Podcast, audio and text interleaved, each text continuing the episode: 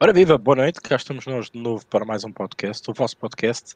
Bem-vindos a 2020. Cá estamos nós, então, para mais um ano de apostas de podcast de xingar o Rodrigo. Não, estou a brincar. Rodrigo, boa noite, bem-vindo também. Xingar o Rodrigo, não. Um, Bem-vindos a todos, há aqui muitos comentários, a malta já está aqui a dizer boas noites. Atrasámos aqui um bocadinho, tivemos aqui problemas com os nossos microgaitas, já está tudo resolvido. Agora, uh, dar início então à emissão. Bem, eh, este, este, esta emissão hoje também não se quer assim muito longa, também eh, já há algumas coisas no, no fim de semana, uh, mas na maior parte, muitas taças. A Premier League para uh, após esta. este, este catrapácio de jogos que houve desde o Boxing Day uh, ao dia de Ano Novo, um, ehm, acabando hoje com a vitória do, do, do, Liverpool 2 a 0. Não há, não há quem os pare. Um, ehm, e um, com Championship também misturado. Uh, e agora vai parar para, as taça, para a taça de Inglaterra e para a taça da Liga. E claro, vai começar também o nosso campeonato, o campeonato da Liga Nós, onde vamos estar aqui atentos. E obviamente há já um jogo em destaque. Sporting Porto, temos que falar sobre isso, temos que pensar sobre isso, uh, tentar arranjar aqui uma entrada. Uh, para já eu não tenho nenhuma, acho que é um jogo muito complicado, mas já lá vamos. E claro, Uh, em França também não temos campeonato, uh, temos taça, tenho aqui uma tipo para vos dar, uh, de algumas ideias, e o resto, lá ligas, como vocês sabem, não é minha praia, e claro, temos também as copinhas, que o Rodrigo vai fazer aqui questão de dar-nos aqui pelo menos umas nuances sobre as copinhas mais motivos para estarem connosco. Mais uma vez, boa noite. Isto também dar aqui com passo espera para o Rodrigo difundir nas nossas redes sociais, Telegram e afins, para podermos uh, dar início então com, com, os links todos disponíveis nos canais, também nos grupos do Telegram do uh, Aposta Ganha e também no fórum, que já está lá o, o YouTube dentro do, do post, e também no nosso portal para que não haja motivos para vocês ficarem de fora. Por isso, boa noite mais uma vez a todos, bom ano, muitos gringos, boas apostas. Trigo César, bom ano também, boas apostas. Bem-vindo a este podcast. Obrigado, Rick. Estou só terminando aqui de. Deste Mas é isso. É, é, é, boa noite. Boa noite para todo mundo aí. E vamos aí mais um ano, né, Henrique? No, geralmente eu falo, ah, mais um podcast até semana que vem, até o próximo dia aí. Mais um ano agora, né? Mais um ano pra gente enfrentar aí. É... E, e batalhar aí pelas apostas e tentar sair com algum dinheiro disso e vamos embora, né? Tentar mais uma vez, remar. Começar a remar de novo. E é isso. Um, bom, fazendo um bocadinho do rescaldo deste Boxing Day, fim de ano, andámos aqui um bocadinho atrás do ambas marcam, dos Nocos, Norwich. O Tottenham foi a decepção para mim, até quando se deslocou um, com o Southampton. Uh, por Norwich, eu até por acaso fui procurar o gol, o over 1 do Norwich e, correu bem. Um, não esperava era esta reação depois que o Southampton, uma equipa que eu achava que até podia, sei lá, encaixar melhor, sei lá, algo do género. Uh, também surgiu lá aquele episódio mais, mais uma vez engraçado a Mourinho, uh, por isso, uh, para mim acho que foi o único jogo que, que saiu um bocadinho fora do baralho. Ah, o VAR está cada vez mais, digamos, milimétrico nas questões na decisão na Premier League. Um, Posso-vos dizer, conta eu disse, eu já perdi três apostas. Um, nas condições normais, não houvesse VAR, tinham, tinham entrado. Uh, por condições de VAR, obviamente, uh, perdi as minhas apostas. Falo do gol do Wolves contra o Liverpool. Um, falo dos overs que entrei, faltava o Sheffield, um, que marcou e levou uma bola ao poste e acho que hoje voltou a fazer uma falha amorosa contra o Liverpool. Bem, não entraram aquelas, aquelas nossas charbetes que, que nós achamos que aquelas equipas normalmente marcam, mas também sofrem, mas não deu. Uh, o VAR tem-nos ajudado um bocadinho nessa, nesses redes, mas pronto, continuamos na luta. Uh, graças a Deus também vamos agora alterar aqui um bocadinho neste caso, uh, a nossa prioridade, não vai ser só a Premier League, vai, tem, há mais ligas aqui para podermos explorar alguns, alguns, alguns gaps das casas.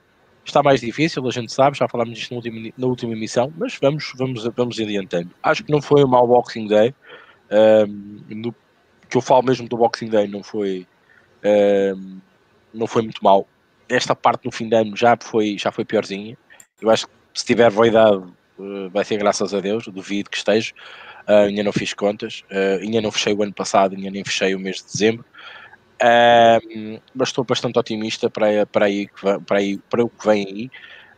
temos muitas competições, é começar a vagar, atenção, treinadores, mudança de, de jogadores, vamos ter um bocadinho de, de calma. Por isso, vamos então passar a ler os comentários. Uh, algum assunto que vocês querem ver retratado aqui, vocês já sabem que este podcast uh, não é por estarmos em 2020 que vai alterar um bocadinho essa postura. Coloquem, façam as vossas perguntas, coloquem as questões, dúvidas, o que quiserem, para estarmos aqui a falar um bocadinho também dos vossos temas e depois lançarmos então para as tipos, falar um bocadinho, neste caso, da minha parte, Taça de França e também da, da, da, da Liga Norte, da Primeira Liga, com dois jogos em destaque que eu trago aqui, que é o Vitória de Guimarães, Benfica e o Sporting Porto, obrigatoriamente temos que falar. Uh, e o Rodrigo, claro, com as copinhas. Rodrigo, comentários. Só aproveitando também, a única aposta que eu fiz bateu, foi o Everton Asa mais dois, só que com uma certa dose de sorte, não posso negar que eu assisti o jogo. E, e Pickford fez grandes defesas e bola na trave também. Mas vou lá que o Everton, eu achei, não achei que ia ser tão dramático. Tem que ser sincero aqui, mas. Vai lá. Francisco Del Mundo, boa noite, senhores. Rodrigo Ricardo, ainda final de semana de vontade de artigos. Aí sim, Chicão. Ó, o Ricardo NBA, boa noite a todos. Grande início de ano para ti também, Ricardo. Bom ano pro outro Ricardo. Isso é uma gangue de Ricardo se se juntarem, vocês viram uma máfia, mano. Ricardo Ferreira, bom ano para todos. O Teixeira foi o Eu chamo de NBA, que era o Ricardo, o nosso Ricardo, que participava do podcast aqui. Francisco Dias, boa noite, boa missão, bom ano recheado de grinhos. Você também, Francisco, esse é o objetivo. É, o Sandro Costa também dá os votos de boa noite, bom ano para todos. Daniel Martins, boa noite, boa noite, Daniel. Olha o Paulo Eliseu aí, bom 2020 a todos uma boa emissão. Valeu, Paulo. Mourinho, senhor Mourinho, ele disse. É. O Liverpool imparável. Eu tenho a impressão, às vezes, que joga até pro gasto já agora, né, Henrique? É... Para quem está acostumado a puxar grandes handicaps assim, o Liverpool não tem cumprido, né? Tem jogado. Será já uma gestão do, do Klopp nesse sentido de um pouco de energia, faz 1 a 0 vai controlando o jogo se der, mete 2 a 0 mas nada de tentar triturar o adversário e, sei lá, tenho a impressão que tá um time mais pragmático esse ano, não sei. Não sei se estou vendo isso. É, concordo muito contigo. E, e também não dá para não dá para nem condenar o Klopp, né, com esse calendário aí. Claro, e vem Champions, vem tudo, né? É um calendário para fazer coral o pior dirigente brasileiro. Mas é isso aí, né? Todo ano, todo mundo já sabe. Miguel Stevens, olá, cambada. Olá, Miguel, bem-vindo. Cristiano Vieira, boa noite, apostadores. Boa noite, Cristiano, bem-vindo. Pedro Onja, boa noite. Luiz Batista, 2020, grande para os meus amigos. Grande Luiz, obrigado. Para você também, para sua família. É, o Rui Nobre, bom ano para todos, muitos greens e muita saúde, que é o mais importante para estarmos na luta. Abraço a todos. É isso aí. Sem mais. O River 32, boa noite. Sandro Costa, o VAR só desgraça. Esses são chorão, hein, mano? Nossa senhora, cara. Hoje eu até mergulhei na onda de lágrima do Ricardo aqui. Já tá batendo aqui na praia já o choro dele do VAR. Fui lá mergulhar nas lágrimas dele lá aqui na, na praia, pô. Sim, aquilo agora é um milímetro. As unhas dos pés quase que já começam a contar para Não, não dá, né? É, é... E aí, quando você, nesse caso, eu tenho que concordar, quando você pega o, o ângulo, né, cara, e não, não tem uma um denominador assim, falar, ó, é assim, realmente não Ainda deixa. Mas é aquilo que eu sempre falo para vocês. É, o, o, processo de tecnologia em outros esportes, como tênis, o Hawkeye e no futebol americano, e até a NBA começa a usar mais agora, foram anos, Rick, às vezes décadas de adaptação.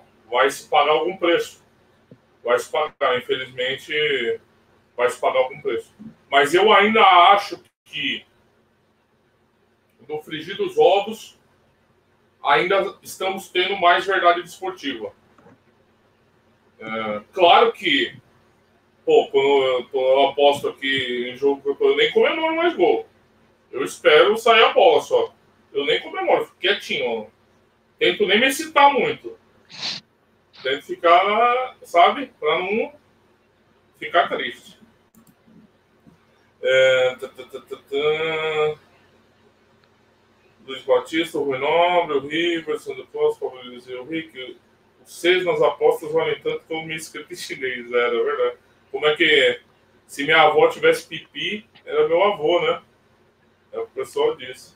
Tiago Cardoso, boa noite, Montinha. Que seja um 2020 muito verde. Você também, Tiagão. Weigel do Benfica. Grande contratação, hein? Cara, né? Vai sair um artigo na G hoje sobre isso. É... Boa noite, Gabriel Neves, o Snake. Boa noite, Moto. Uma ótima edição. Rodrigo, qual a tua opinião da Copa Sub-20, a Copinha, né? Cara, eu gosto, meu. Gabriel Neves que vai investir no microfone para mim. Cara, eu tenho um dos microfones mais caros aqui que o Bruno deu para nós. Ó. Tá ruim o áudio, Rick? Agora tá bom. Tá mais Tava perto. Ruim? Tava um bocado longe, mas ouvia-se bem. Eu ouvia. Mas agora, agora ouve-se melhor. Oh, mas esse monstro aqui tem que servir para. Vira, vira o microfone, vira a ponta do microfone para ti. Já, já virei aqui. Pô, não tem mais o Gabriel. Tá bom, agora tá bom. Olha, agora ficaste sem. Agora ficaste sem microfone. Ficaste sem microfone, Rodrigo. Deve ter sido o Jack lá atrás. Era estes os problemas que nós estávamos a tentar resolver na, no início da emissão. Uh, o microfone do Rodrigo não está nas, nas melhores condições, apesar de ser profissional. Um, mas. Oh, já está. Agora sim? Não? Não. Está off. Está off. Alô? Aí agora. Tá, agora está.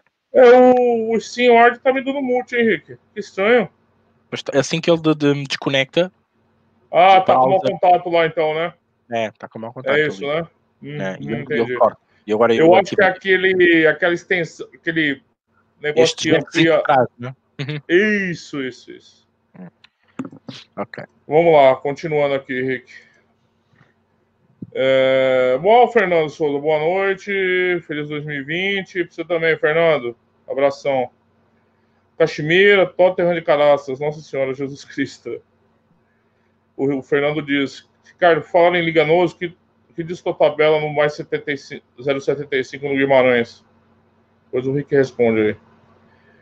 O Caximira complementa. E depois, quando uma pessoa é gananciosa, vai no over 2,5, ambas marcas e Tottenham. Ixi, Maria. O Ricardo Teixeira diz: Acho que esse Liverpool é uma equipe cansada, já sem andamento para grandes goleadas. Gerem o jogo a seu prazer, está bom. Atenção aos números em Liverpool, muito altos. Lancei até under 3, Rodrigão. É, então, cara. Pode ser. Pode ser. Pode ser. Pode ser isso também.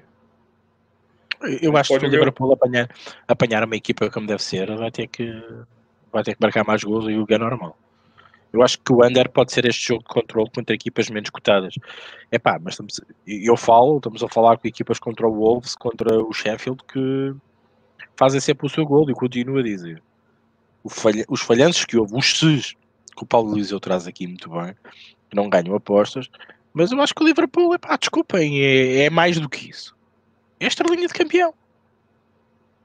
Aquilo está a correr bem. Enquanto correr bem, há de haver um dia que vão perder um jogo. Agora, qual é? Quando é?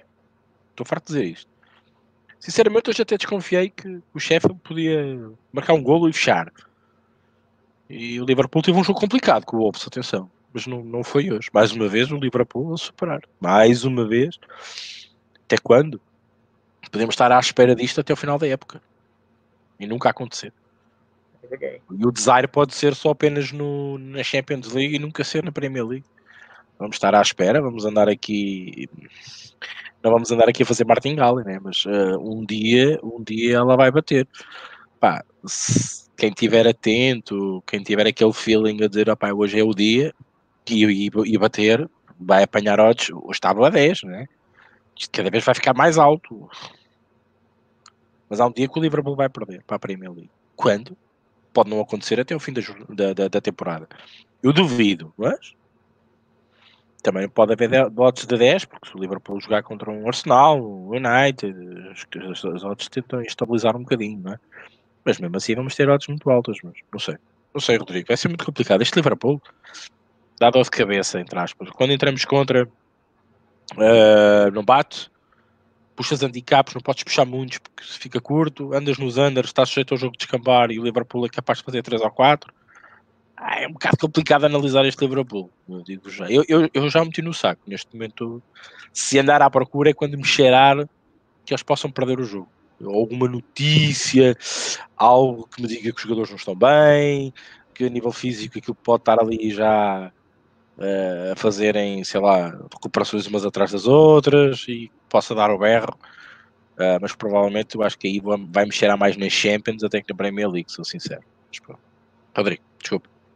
Não, não, é isso aí, tem comentando, não. O Ricardo Teixeira pergunta: que expectativa você tem do Bragantino para essa época? Falam só de Flamengo, São Paulo e Palmeiras. Acho que então tudo isso tem que ser esquecer o poder econômico do Bragantino. Cara, eu até falei isso aqui na última emissão, né? Tem um artigo no, no Aposta Ganha BR.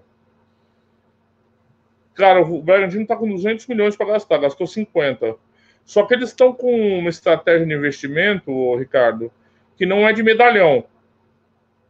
São valores jovens, promissores, com potencial de revenda e também com potencial de serem transferidos para os clubes mãe aqui no, na Europa. Eu não sei até que ponto isso pode comprometer um projeto nacional. Você entende? Como é que o Flamengo consolidou o projeto nacional dele? 10 milhões de euros Gerson, 10 milhões, 12 milhões de euros Arrascaeta, Gabigol, Bruno Henrique, 20 milhões de reais. Você entende? É, medalhão. Cara que chega para vestir comigo. Eu, o projeto deles, segundo eles mesmos, né, não é segredo, é Libertadores ano, esse ano, ano que vem não, esse ano no Brasileirão. É possível, é possível. Eu acho que a médio prazo a gente pode ver um crescimento do Bragantino como cresceu o Leipzig na, na Alemanha. Mesmo apostando em jovens, porque são bons jovens, né? Igual Arthur, Alejandro, Atlético Mineiro. Mas ainda são jogadores que não são consolidados, né? Eu não sei até que ponto isso pode comprometer um, uma maior ambição deles, assim. Mas, de, de, alguma forma, chega como força, chega com muita força. E ainda só gastou um quarto, hein? É... O Caxemira disse que o Totas fora de casa nem pensar, em casa é um caso pensado. já virei, já virei aqui. Ficou um mundo que tá com mau contato, aquela, aquele Ruby USB aqui.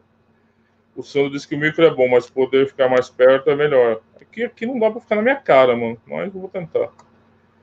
Ó, o Sérgio aí, boa noite a todos. Copinha já foi a época. Hoje em dia não dá essa Scott, essa de Scott à frente das casas. Até se tira valor, mas não é mais a facilidade de anos atrás. Foi o que eu falei, Sérgio, na última emissão. Né? É que virou um produto. É, parece que eu sou um disco quebrado aqui, mas, gente, é assim. Vocês precisam tomar cuidado, não você, mas ninguém. Vocês aqui são meio macaco velho, né? E, e o público consumidor dessas coisas não são vocês, quase. Mas a gente começa é, não embarcar no discurso do produto, né? É, é, são guias e mais guias e mais guias, isso, aí tem isso, aquilo. É, é normal, normal. Todo mundo tá, tem direito de vender o que quer quiser vender. Agora a gente precisa ter discernimento, né? Sobre. sobre quando vira um produto a ser consumido, é claro que a gente vai, eh, vai ser tentado passar que é uma panaceia, não é mais. Eu questiono se foi. foi bom já. Mas um, dois anos, depois já foi ajustando, já foi ficando difícil, hein, gente? Então ele quer manipular cash-out num grupo, aí o outro no outro, entendeu? É, você precisa tomar cuidado quando vira um produto, né? E quando tem produtos a serem vendidos. O Ernesto Souza diz boa noite. O Liverpool vai fazer um campeonato invicto como teve aquele Arsenal fabuloso no tempo. Já foi tão fabuloso, foi mesmo, né? Que ficou lá nunca mais. É, o Miguel Stevens, pessoal, cheguei a uma fase em que sinto necessidade de criar algo em Excel que me ajude a decidir melhor minhas entradas. Não que esteja a ter resultados negativos, mas criar algo que me ajude a melhorar. Aceito sugestões. Ah, eu acho que é um. Depois eu até passo para o Rick, que ele é mais especialista nessas tabelas mais complexas, né? É, eu acho que é um passo fundamental. Você já devia estar fazendo isso, pelo menos registrar minimamente. Rick, é importante. Né? Eu, você tem vários artigos que se destacam isso aí, né? Eu tenho, tenho o stake plan, tenho, tenho a, a, a tabela de Fairlines, tenho, tenho isso. Um, eu, eu, sinceramente, Miguel, eu não, eu não sei o que é que tu. É, há, há uma coisa muito, muito, muito sincera que nós às vezes não fazemos nas apostas. Nós às vezes temos que parar e dizer assim: o que é que nós queremos, o que é que nós estamos a precisar. Nós temos que perceber o que é que estamos a precisar. Tu queres melhorar algo nas tuas apostas, mas isso é muito vago. Uh, tu queres melhorar o quê? As tuas entradas, a tua gestão de banca, uh, uh, o, o controle das tuas stakes, obviamente relacionadas com a gestão de banco. Um, a, a, procurar valor, uh, a estudar jogos, uh, sei lá, a encontrar gaps das casas. Uh, pá, é complicado. Eu acho que primeiro nós temos que perceber. Há, há uma coisa que eu, que eu que eu partilho aqui com vocês, não, não é, acho que todos, todos o fazem, a primeira coisa uh, que nós devemos fazer não é estudar os gringos. Os gringos estão lá. É estudar os redes e perceber esses redes. Uh,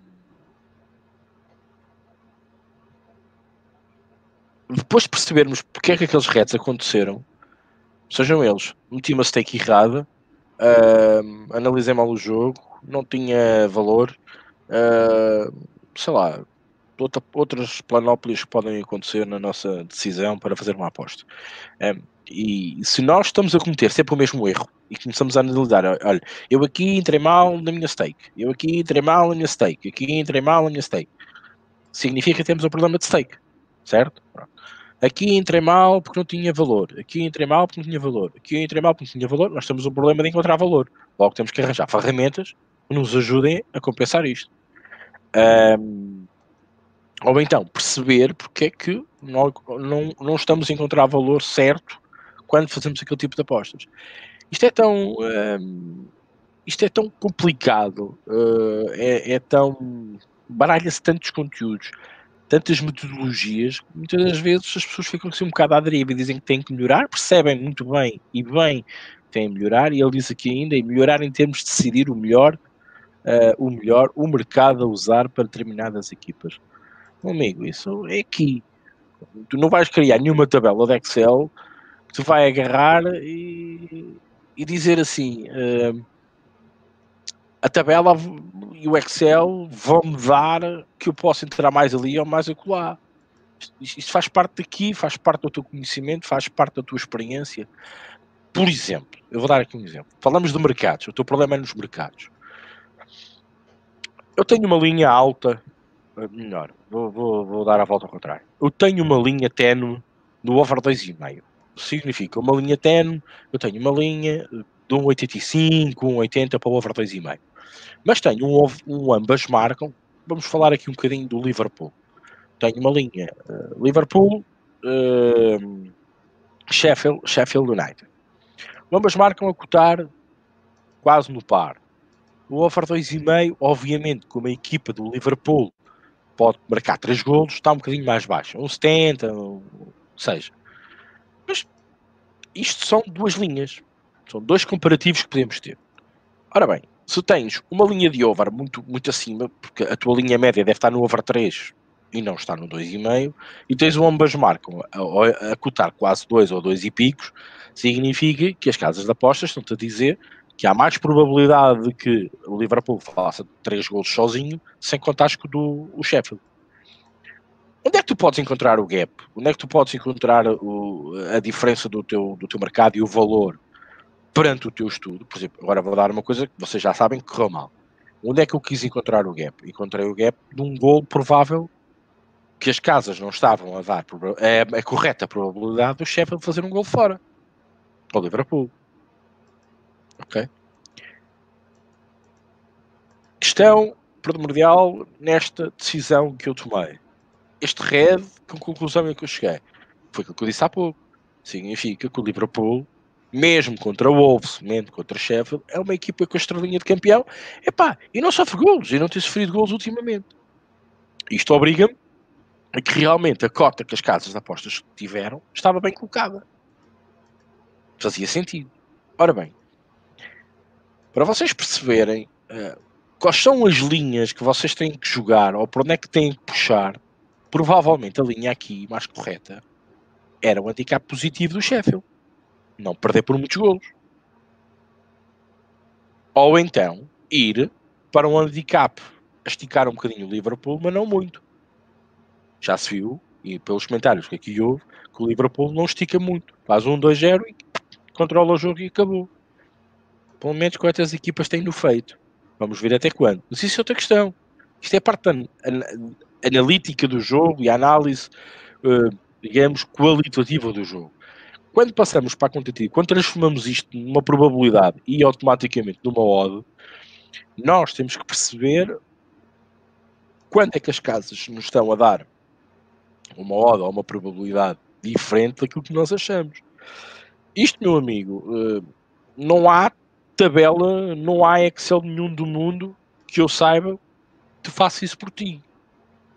Tu vais ter que fazer a tua. Mas aqui poderás ter um auxílio de memória, um Excel com alguma fórmula, com, com sei lá, com situações semelhantes em que tu vais apontando e tu vais comparando.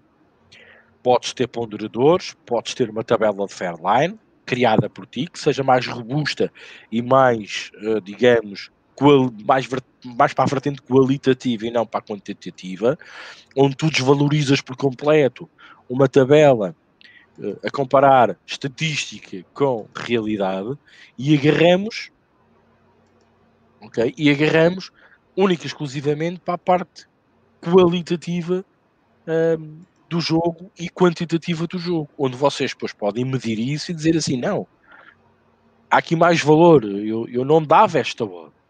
Uh, e é esse exercício próprio que vocês têm que o fazer e têm que o ter, que a única coisa que vos pode dar a bengala perfeita para cada vez serem melhores é analisarem cada vez mais jogos, um, saberem ter uma amostragem cada vez maior e terem a experiência. Porque há uma coisa muito engraçada no futebol que muitas das pessoas não gostam de dizer ou não gostam de pensar, há certas coisas que se repetem. Não são muitas, mas há coisas que se repetem. E se vocês começarem a perceber que há coisas que se repetem, vocês conseguem antecipar isso. Um, mas isto, meus amigos, eu digo isto N de vezes, N de vezes. Registem todas as vossas apostas. Depois disso, justifiquem todas as apostas que fazem.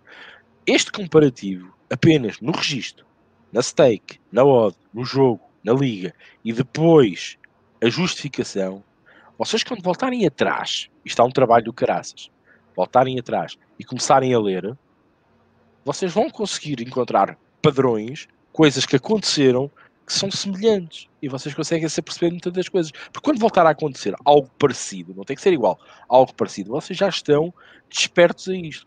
Por isso, justifiquem as vossas apostas, registrem tudo isso será sempre, neste caso, o vosso, o vosso livro de apontamentos, a vossa sebenta para vocês continuarem a apostar.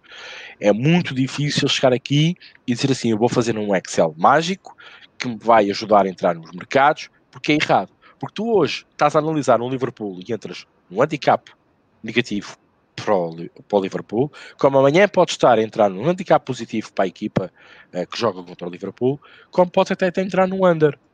Ou no ambas marcam. Não há nenhuma tabela no mundo que te vá dizer isto. Quando é, qual é o mercado melhor para uma determinada equipa?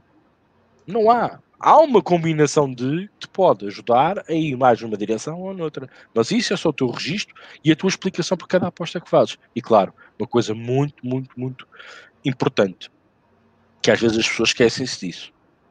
Experiência. Rodrigo. Ah, você, bom, você falou bastante sobre isso.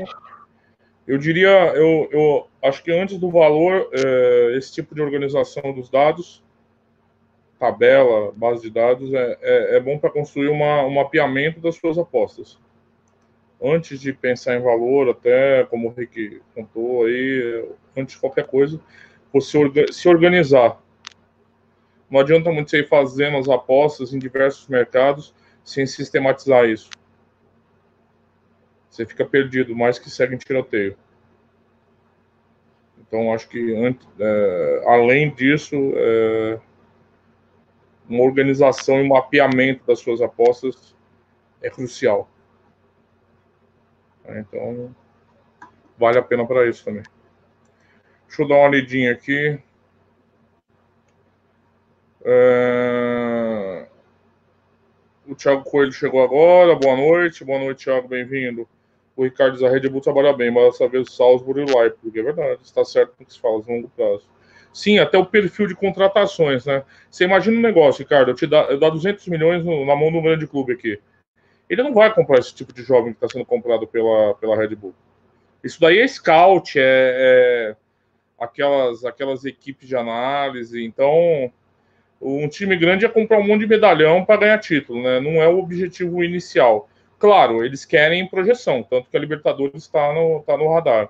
Mas com tanta vaga para a Libertadores também, isso daí não. O Sandro Costa do Bragantino vai vender jogadores para a Áustria e Alemanha. Red Bull, não esqueçam, que acham vocês, eu concordo. Eu acho que primordialmente é mercado externo. O Paulo Silva, boas malta, mais uma emissão, mais uma emissão, só vou poder ver completa amanhã. Abraço, abração, Paulo. O Emanuel, boa noite, bom ano. Espinosa e Rodrigão, obrigado, Emanuel, para você também. Sempre a mesma coisa. Por que Espinosa ou Rodrigo não posso entrar no Telegram? Não percebo. Cara, você mandou mensagem pra gente? Eu não tô brincando, sério. Eu não recebi mensagem nenhuma sua. Rick, você recebeu? Não. É que assim, ó. É, o Rick, a gente não, não fica o dia inteiro no Telegram, né? Então, assim, tem que ser mais por solicitação. Você fala, ó, o que, que aconteceu? A gente vai ver. Tem outros moderadores lá, alguém pode ter banido sem querer, ou então baniu por querer. Eu falo, foi por causa disso. Não sei, mas você mandou uma mensagem, o teu nick lá, cara. Eu vou dar uma olhada lá no, nos banidos, vou ver o que aconteceu. É, você usa Emanuel Cardoso lá também? O Gereibe, boa noite, senhores, boa noite, mano, bem-vindo. O Miguel, você já leu. O Paulo Lancinho, Emanuel Junta Jauru, que também foi bloqueado sem lógica nenhuma e sem ofender ninguém. Ô, Paulo, também vou ver, cara, prometo que eu vou ver. Não sei, eu não, não administro muito aquilo lá, mas vamos lá, vamos resolver essas coisas aí. Um bom 2020 para ti, Ricardo Rodrigo. Você também, Paulo. O Gerei pergunta: o que vocês acham desses mercados novos? Passes completados, chutes a gol e cartões. Cara, eu acho legal, eu acho bom, acho bom. Embora tenha um alcance limitado com relação aos books, mas eu gosto porque, assim, pode ser um mercado que encontre valor, né? O Rick diagnosticou tantas dificuldades e tem razão nisso. A nossa diferença aqui é só a percepção de como ela, quando elas começaram, se elas estão aumentando ou não, né? Que há dificuldades, eu acho que eu e o Ricardo concordamos, né, Rick? É, a diferença é só percepção. E eu acho bom. Às vezes você pode se especializar no mercado desse, né, Ricardo? Às vezes você pode um, um mercado desse pode começar os traders com mais dificuldade de, de, determinar o que as odds e pode ser explorada por nós. Eu não, eu não tenho preconceito, eu já falei várias vezes aqui. Eu não tenho preconceito contra mercado. Não tenho, cara, não tenho. Se as pessoas conseguem lucro, o que, que eu sou eu para falar? Eu acho que amplia a gama. A minha questão é só sempre o alcance. Vamos supor o seguinte: você se torna especialista em, em finalização, tá? Você consegue pegar, você conhece as equipes, você consegue pegar os que os, os traders não pegam nos books, pá, você começa a ganhar dinheiro com isso. Aí tem três casas que faz isso. Tu toma um bloco em três. Assim, limitado. E aí, meu amigo? Você entende? É, é sempre a minha questão com esses mercados novos. É, isso aconteceu comigo, não com esses mercados, mas com outros mercados. Eu, tinha, eu tenho um registro lá antigo no Aposta Grande de Futebol Sul-Americano. Cara, sem zoeira. Se tiver lá, vai, 60 dias que eu, eu fiz as minhas entradas lá, e 55 dias, 50 dias foi verde. Só que eu apostava em mercados variados, over de time, uma pá de coisa que não é muito tradicional. O que, que aconteceu? Eu fui quebrado no meio. Tive que ir lá para me virar com os asiáticos. Isso aconteceu com o Ricardo, também aconteceu com todo mundo. E aí você tem que se adaptar com os mercados que te oferecem alguma, alguma liquidez, né? Então, assim, eu gosto muito de ampliar o leque, porque pode permitir que os apostadores encontrem valor, né? Que é nossa, nosso desafio sempre. Onde essas coisas novas. Então, só a questão de você pensar no futuro um pouquinho. É, outra coisa, falando em limitação, tem um artigo publicado ontem no Aposta Ganha sobre. A gente sempre soube que teve limitação, a gente viveu isso. Mas dessa vez tem testemunhas de funcionários explicando como funciona o logaritmo que bloqueia os apostadores vencedores, numa das principais casas de apostas do mundo, que por sinal, ano passado, a diretora dela parece que foi a que mulher, o executivo de empresa que mais se auto deu o salário, né, Rick, na Inglaterra, um negócio assim, eu vi na notícia. E vocês sabem que é uma casa que tem os númerozinhos depois do Sufix Subet. É... Eu sei que todo mundo já sabe, mas eu acho que ganhou corpo isso agora. Ganhou corpo. E eu não sei, o Ricardo conhece mais o mercado inglês talvez possa trazer problemas para ela lá na Inglaterra, eu acho. Eu não sei. Com uma comprovação de um logaritmo que estabelece diretamente uma limitação para apostadores ganhadores, isso é um problema. Se fosse legalizada no Brasil essa casa, seria um problema com o Código de Defesa do Consumidor. Ela poderia ser demandada juridicamente. Não importa a lei que eles vão aprovar para legalização deles. Isso não é permitido numa prestação de serviço. Não estou falando que tipo de prestação de serviço. Então, acho que pela primeira vez eu vejo algo bem palpável com, com, com funcionários falando. Eu acho que isso pode ter desdobramentos. Eu não sei a opinião do Ricardo. Aí. Eu ando a dizer isto há meses. Eu acho que não vale a pena dizer muito mais. Enquanto agora veio a público e toda a gente fica um bocado escandalizada, eu vejo isto a acontecer há meses, já há meses que ando a dizer isto. As pessoas são limitadas, as pessoas cada vez têm mais dificuldade em apostar. Eu não falo só nas odds, eu falo em tudo, em tudo. As odds estão, estão cada vez mais baixas, um, ehm, mais justas, uh, sempre tiveram, ok. O apostador cada vez tem mais dificuldade em levantar dinheiro, mais dificuldade uh, a continuar a apostar quando é vencedor. O apostador vencedor neste momento está a morrer na praia. Eu há muito tempo que digo isto. Um, e, e estes algoritmos, estas, estas artimanhas. Pá, e quanto a, eu continuo a dizer, o Rodrigo tem razão, acho que isto, não sei como é que o, o, o regulador inglês vai permitir que isto aconteça alguma coisa. Mas eu acho que numa questão de tribunal, isto vai ser uma matéria que vai se arrastar em tribunal durante anos. Nunca se vai resolver, porque a casa vai defender sempre a dizer assim: nós temos que arranjar métodos de defesa, nós somos uma empresa, nós queremos ter lucro. Um, nós arranjamos mecanismos que é para as pessoas também não desvirem ao bolso, certo? Que é para ela continuar a ganhar imenso dinheiro. Continua a pensar: quem é que lá vai pôr dinheiro? Não somos nós? Nós sabemos disto, vamos lá continuar a apostar. Eu há uns anos atrás dizia aqui ao Rodrigo, a Bet365 está a caminhar para morrer. Vai morrer, não tarda. As odds cada vez estão piores. E o Rodrigo dizia, pá, é muito difícil. Pois é. Mas com estes comportamentos, com estas notícias, com esta pessoa a querer ganhar cada vez mais dinheiro, uh, não, eu, não, estou a dizer que vai acontecer. Eu estou a dizer é que as pessoas, os apostadores, vão começar a dizer, então, mas eu vou para ali estar exposto para um algoritmo que me vai limitar mais cedo ou mais tarde, eu continuo às vezes, muitas das vezes, a pensar o que é que cabe aquelas pessoas que compram as contas Bet3, da Bet365. Compram contas, com nomes de interpostas pessoas e que não sei quê, que apostam e não sei quê. Eu vejo tanta bandalhada nisso e eu pergunto-me para que tanto esforço se mais cedo ou mais tarde, se essa pessoa vai ganhar dinheiro, vai ser bloqueada. Eu continuo a achar ridículo isto. É mais um esquema. Isto é mais um esquema para que estes intermediários, que aquela famosa ideia de ter uma conta na B365 é que é ser bonito, é que é ser apostador, como fosse a única casa do mundo, onde há outras, hum, é que vale a pena andar ali. Quando há um algoritmo que quando vocês começarem a ganhar, ele vai começar a reconhecer e vai vos alertar e vai alertar a casa e vocês vão estar lixados. E não vão conseguir apostar mais com aquela qualidade que vocês apostavam, às odds que vocês apostavam, com as stakes que vocês queriam, queriam colocar. Eu pergunto o ridículo onde nós chegamos no mundo das apostas, meus amigos. Isto é ridículo. Eu continuo a achar que as pessoas, de vez em quando, não param para pensar.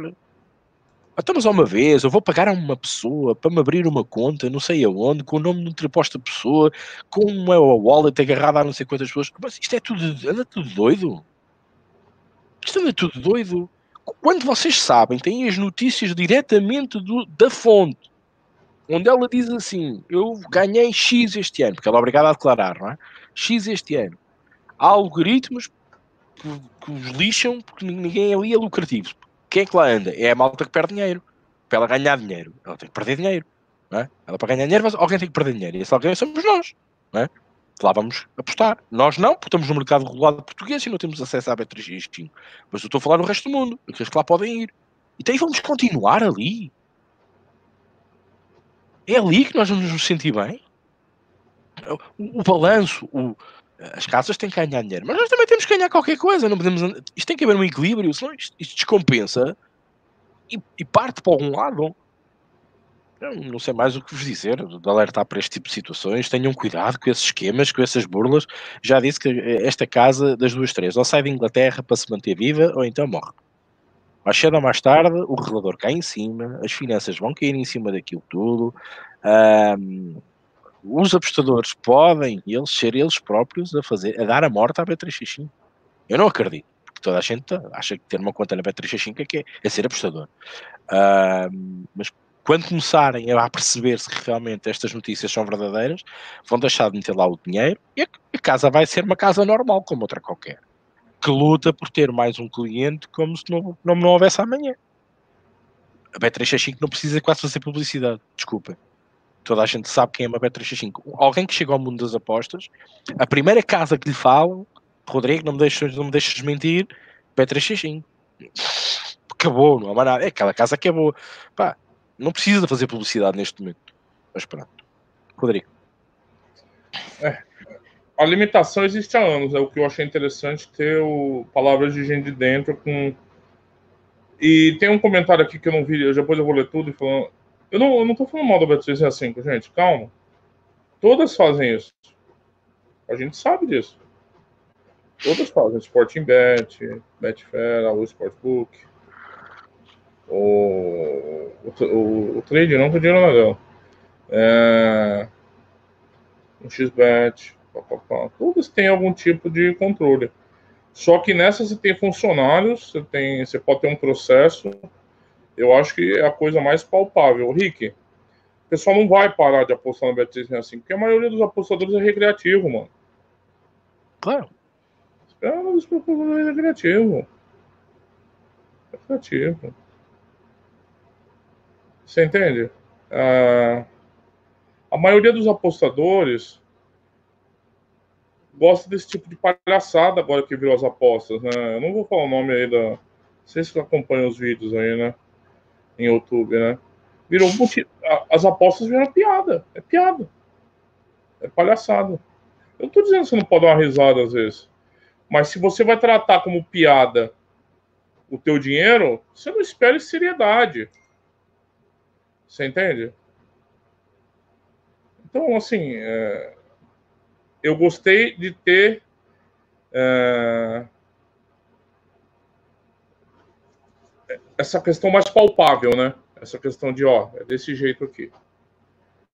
Então, é assim. Deixa eu continuar lendo aqui os comentários para. O Ricardo Teixeira pergunta para o Rick aqui: amanhã temos o Paulo Souza para a taça contra o Le Mans. Apesar da má classificação do Le Mans e mesmo estando em segundo, o handicap mais 3 está quase no par. Não podemos deixar de olhar para isso. Eu já adotei para isso. O Ricardo continua: vejo a tabela como mais um complemento para estudar um jogo. Cada vez tabela é menos certa. Vejo os jogos de ontem em Londres. Eu nem vi, mas você não é, eu, mas você não pode esperar da tabela nada, como o Ricardo disse, né? O absurdo é esse, né? Quem vende a tabela como se ela proporcionasse alguma coisa. Robôs, os robôs. É, o Fernando diz das odds e fechos dão muitos padrões. O Ricardo Teixeira tabela, estudo, live, experiência. Sem essas, essas bases, ninguém vai ser sério com sucesso nesse nosso mundo. Com essas bases já é difícil, imagine sem. É, o Miguel agradece. Depois você conta, Miguel. Tenta organizar teus dados. Escolhe as variáveis que você considera importante. Eu não estou falando de uma tabela preditiva, estou falando de uma tabela de organização de dados. Jogo, campeonato, data, data. O que você considera importante? Pedro Luz Boas, pessoal, podcast do ano, ele não foi dessa que o Liverpool caiu. É. Ele disse que o Totas continua uma treta, nenhum golinho marcou, que miséria. Acho que nem com o Mourinho aquilo carbura. Tá difícil mesmo. Carlos Domingo, a mensagem foi retratada. Miguel Steven, já registro todas as entradas no meu Excel. Nesse momento, estou criando Excel para verificar que ligas tem os melhores resultados e eliminar, abandonar aquelas que só tem o Heads. Conselho do Bruno. Bom conselho. Paulo Eliseu, cada vez mais a favor de mercados alternativos. Muito valor escondido. É, não, nesse aspecto total, eu sou a favor, mano. Muito bom. É, finalizações é um, uma coisa interessante. É, mas problema é depois, né? Acontecer alguma coisa, aí vocês estejam preparados sempre para o pior, né? Falo, sempre estejam preparados para o pior. Miguel Steven segue o canal do Rui Trader, muito bom criar tabelas de Excel. Olha aí, ó, a dica do Carlos Domingos. Segue aí, Miguel. Sandro Costa, eles arranjam desculpa e safam-se. Eu li os artigos. Ah, não, eles não vão admitir nada, né, Sandro? É, eles não vão admitir nunca, né? É, mas você, no julgamento você pode arrolar testemunha, a gente demitida, né? Pela primeira vez eu acho que a gente tem um. É ali, ó, que eles fazem. Ele disse: será mais uma dessas razões que não vem para Portugal, além de outras? Ah, eu acho que eu, é a, só não vem por causa dos impostos mesmo, cara. Isso daí eu acho que não, não é relevante. É, o Miguel já segue, boa. É, o Pedro Luiz. Desculpa, deixa-me só interromper. Fala, fala. Como é que vocês querem uma B365 venha para Portugal se limita assim os, os jogadores. Como é que era que uma B365 venha para Portugal pagar impostos à grande? A B365 ia arrebentar o mercado português, ok? A B365 ia arrebentar o mercado português, certo? Agora a questão é: iam pagar o volume, volume, neste momento, se, se a lei for aprovada segundo o novo Orçamento de Estado, se o novo, aliás, perdão, se o novo orçamento de Estado for aprovado, vai ser taxa fixa, já não é taxa variável uh, das apostas à cota. Reparem numa coisa: quanto é que aquela casa de novo não pagaria de impostos? Quantos todos nós parávamos a apostar na BetClick, na Bet.pt, na Betano, onde estivéssemos conta, e íamos todos para a Bet365? Reparem qual era o imposto que esta casa não ia pagar ao Estado português. Pergunto, como é que aquela senhora iria ganhar dinheiro em Portugal? Pensem nisto. Continua, obrigado. Tá certo. O Pedro Luz acha que com tanta casa não justifica ter conta na Bet365. É que o que acaba acontecendo, né, Pedro? Eles têm uma publicidade muito massiva, né? E o iniciante, que nem aqui, eles passam na TV. A primeira experiência acaba sendo da TV, né? Então, o pessoal não Thiago, que é o canal. Acho que visita aí no YouTube, deve aparecer, Thiago, deve aparecer fácil. É, o Sandro Costa, as outras casas fazem o mesmo, fazem, com certeza, não estou falando isso. Ricardo Teixeira, até que 365 não tem odds melhores que os russos. Essa de estar na moda postar no 365 é de rir. Não, é que é, eles, é, eles têm uma publicidade muito massiva, né? Para tentar captar o, a, o, o iniciante, o apostador recreativo. Então, é, via de regra, quando você vai conversar com alguém que está começando a tentar é, avançar nas apostas, e o Ricardo sabe disso, é, Você fala, a pessoa já criou uma conta, já perdeu algum dinheiro em alguma dessas casas que apostam muito em publicidade. É normal. É normal. Não, não tô nem. É normal. O cara vê na TV, cria conta, bota o dinheiro, perde. Aí digita lá dica de aposta. Aí ele começa a, a circular, né? No, no, no, no mise-en-scène das apostas. E o que, que acontece? Ele já tem conta lá. Acontece muito isso aí. Aí a pessoa acaba ficando presa, né? Você acaba tendo uma segurança, eu não sei. É um efeito psicológico. É, ó o João aí. É João. O Caxemira diz que os russos vão comer Albert assim. É, a gente tem que ter, tomar cuidado para não ser comido pelos russos. O João diz: esses dias assisti ah, não é? um vídeo. É, não é? Já não são? Do Chiquinho. Chiquinho é um, um cacófono para aquele Nick famoso, né? Hein, João? Me fala aí, João. É aquele lá, né? Começa com T, né? Onde ele conta que foi um dos responsáveis pela demissão da equipe de Várzea da Bet365. E completou: esta é a prova que é possível lucrar nas apostas. Ah. A questão aqui são as limitações. Como é que o Chiquinho está ganhando pela Bet365 com conta fantasma, conta feita, esquema e mutretas? E é isso, não é ser lucrativo, isso é ser desonesto. É aquele lá? Tá bom, tá ganhando sim. Tá bom. Tudo bem. Vou te contar umas histórias aí que eu já ouvi por aí. Vamos ver. É... Tem muita gente do mundo das apostas que ganha dinheiro com tudo, menos com aposta. Tá na deles. Tá na deles. Normal. Cada um do jeito que quiser.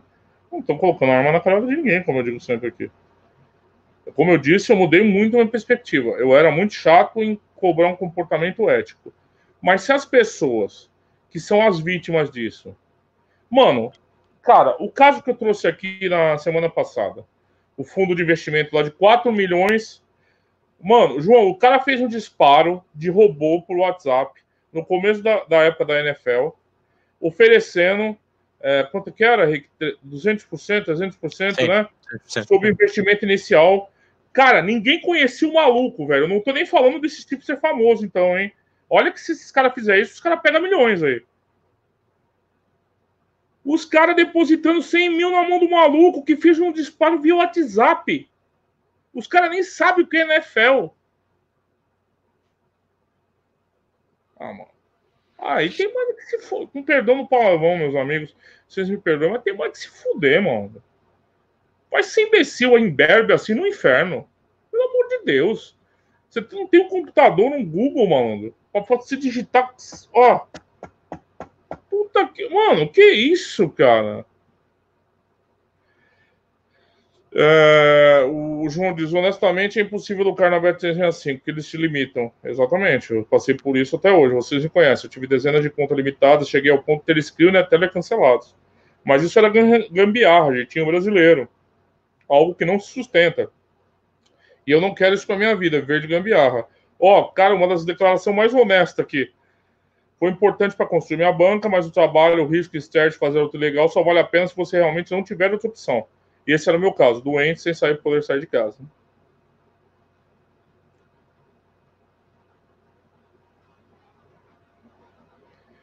É, é, você entende, mas é, a gente começa É terrível, cara. O Ricardo diz: o XBet é igual, João. Um amigo do meu canal foi bloqueado com um levantamento de 5 mil euros. Deixaram fazer ele essa vida durante seis meses. Ou seja, foi muito até. Foi muito. Cara, o, o que o Rick falou dessas contas ilegais aí. Você acha que eles não Você acha que eles não sabem? São bons. Eles deixam você depositar.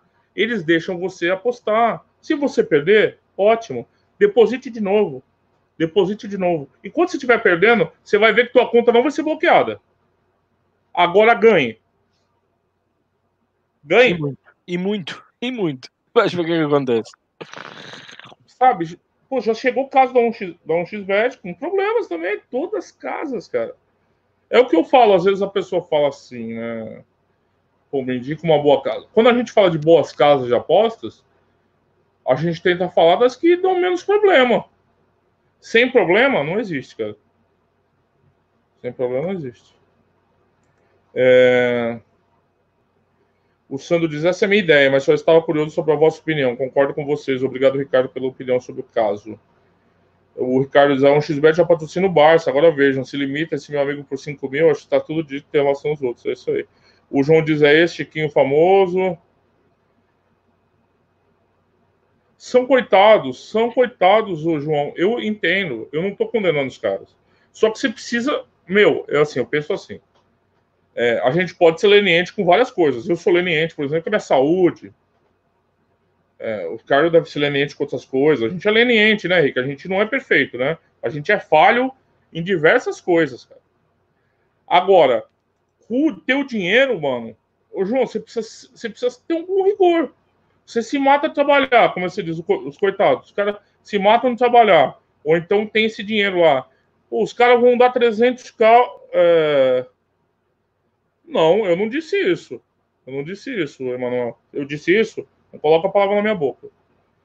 É... O cara precisa se informar, mano. O cara precisa. Vai no Google, sei lá, digita, você vai dar 300 pontos. Vou te mandar um WhatsApp agora, João. Ó, vou te prometo 200% aí no, na copinha.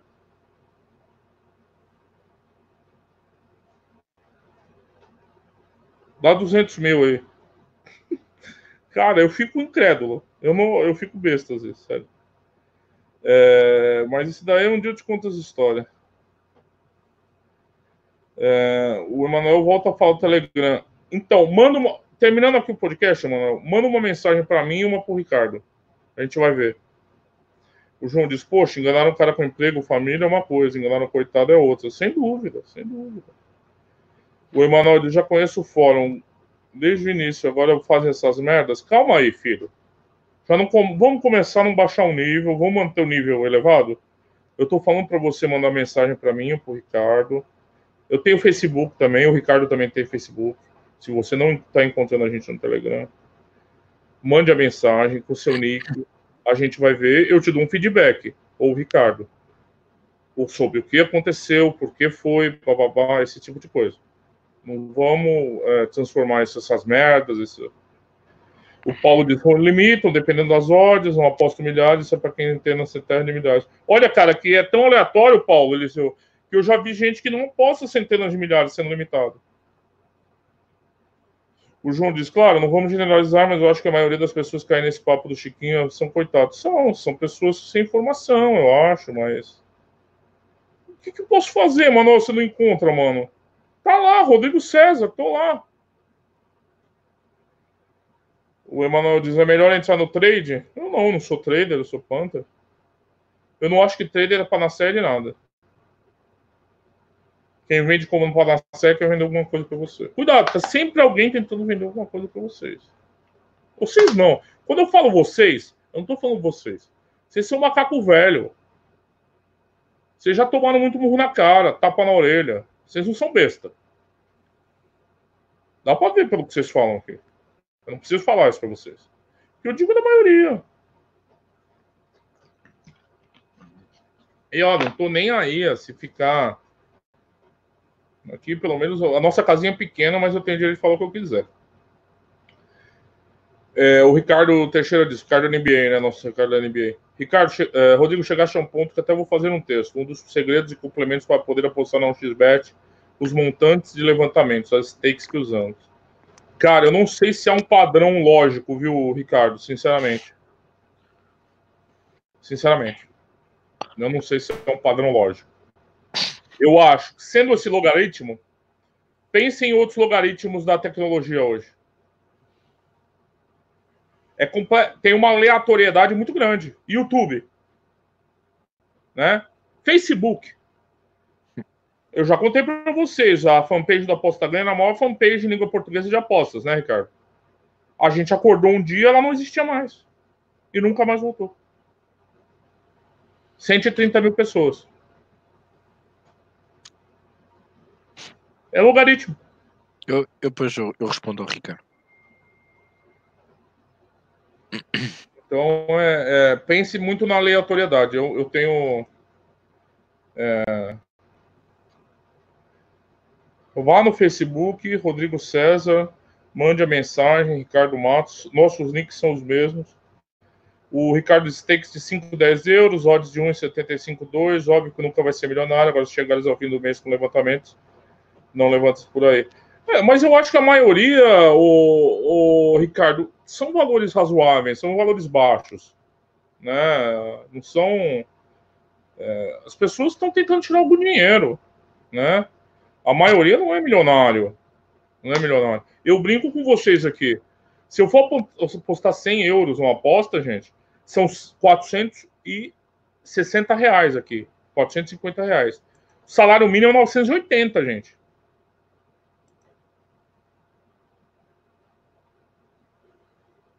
Você entendeu? Uh, ó, o João fala, trade é relação pesada, pessoal. Profissão, tem que ter estar tempo, estudo, igual qualquer profissão. Seis horas de trampo por dia. Pois é, isso é uma tecla que eu bato sempre, mano. As pessoas chegam nas apostas com uma visão de que, e vocês que são mais velhos das apostas, vocês devem viver isso. Mas é fácil ganhar dinheiro nisso aí? Quantas vezes vocês vão ouvir essa pergunta? Isso não é ridículo eu falar isso aqui. Isso traz uma percepção que é muito fácil, que é uma teta. Aí esse pessoal entra nesse universo e começa a encontrar cursos, tipsters, é, vendedores que vendem esse mundo como se fosse uma teta, porque eles ganham dinheiro com isso, normal. É o papel deles, eles estão querendo tirar o deles e cada um tira o seu. E essa imagem se reproduz. Aí você traz uma imagem dessa aí que no João falando que trading é isso. Sabe, esses super traders brasileiros, é engraçado você ver os caras. Se o cara liga a TV, eu já falei isso aqui, bota o jogo. É, ó, você tá vendo ali, ó. Tá chegando mais. O Liverpool tá pressionando. Então, vale talvez a pena sentar.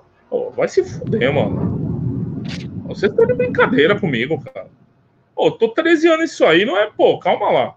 Ah, não, olha lá, ó, agora a finalização já mostrava que o United. Porque não, pô, vai ser idiota assim no inferno, né? Ah, as técnicas do trading. A técnica que ninguém aplica. Aplica a, a técnica dos caras é vender. Agora vai rolar um super curso São Paulo. Não sei se vocês estão acompanhando. Eu vi a publicidade no Facebook. Os caras estão contratando comentarista de futebol para ir lá. Gente, qual o interesse de você trazer o, o Mauro Betting para falar de futebol? O PVC. Você joga esses dois para fazer aposta, os caras em um ano vão perder o salário deles, cara. O interesse é trazer o incauto. É trazer o tonto. O cara vai comprar o curso. Você leva o Marcelinho Carioca. Para quê? O que, que o Marcelinho. O João vai contratar o Marcelinho Carioca para aprender trading? É marketing, como está falando o Thiago. É marketing. É tudo bem. Mas é um produto. As apostas não são fáceis. Quem chega com essa visão dá um murro na cara. Aí tem o um malandrinho ali do lado é, que fala: Ó, eu tenho um atalho aqui para você. Você quer comprar um curso de dois mil reais? O cara fala: ah, dois mil reais, eu vou ter uma árvore de dinheiro. Eu compro. Então, vamos lá, que eu já nem sei mais o que eu tava falando, né, Ricardo? Eu tô aqui digredindo que nem um maluco, né? Calma aí, vou terminar aqui rapidinho, tá? A gente já avança aqui. Se bem que a discussão tá boa, né? Eu acho, né? Eu acho também. Uhum, pode continuar. É uma discussão interessante. O, o Pedro Luz disse que um XBET nunca mais, não consigo levantar por PayPal, depositei por Moneybookers. Pois é, você não vai conseguir nunca. Multibanco. MB não é Moneybookers, é multibanco. Ah, multibanco. Eu acho que o Moneybookers faz uns 5 anos já, né? É. Caralho, tô velho, mano. Ó o Curi aí, boa noite, galera do chat. Henrique, Rodrigão, boa emissão. Obrigado, Curi. Feliz 2020, mano. Que teu São Paulo não ganhe nada esse ano. o Thiago Cardoso diz: Facebook mandou-vos o grupo abaixo sem explicação nenhuma. Nenhuma. Nenhuma. Não tem argumento que o Facebook. É é, é a organização mais autoritária que eu já vi na história, Thiago. Você não tem como argumentar. E, ó, detalhe, hein? Apostas legalizadas em Portugal já, hein? Ou seja, qual é o problema ter uma fanpage? Nenhuma, né? Pois é. Nada. Ah, a explicação deles é aquelas padrão, assim, para não te falar. É, violou termos e condições. O Pedro Luiz prefiro ser pobre continuar com a Betano, BetClick, só pedir o dinheiro eles mandam. Mas a maioria, cara, eu vou falar para vocês, a maioria você pede dinheiro, elas mandam. Só que você não pode pedir muito dinheiro. É, o Ricardo diz, isso, Ricardo Teixeira, desculpa. Isso é uma ideia, tenho vivido assim há uns anos e picos, desde que estou com vocês, por acaso. É a minha melhor fase em três anos de apostador. Você está evoluindo, né, cara? É, é aquilo, a gente vai aprendendo, a gente vai melhorando. Eu aprendo, o Ricardo aprende, a gente vai tentando, né? O Sérgio diz, parecem legistas de ML. Eu nem falo mais nada, Sérgio. O Thiago Cardoso diz que é marketing, é marketing. O João fala, pessoal, sou trader há dois anos. Período integral, trampo diário. Ó, oh, que, que legal, hein? Além de não ser fácil, está cada vez mais difícil. Eu acho foda investir numa profissão que quanto mais tempo passa, mais difícil fica. Deveria ser o contrário, não? Em tese, sim, né, João?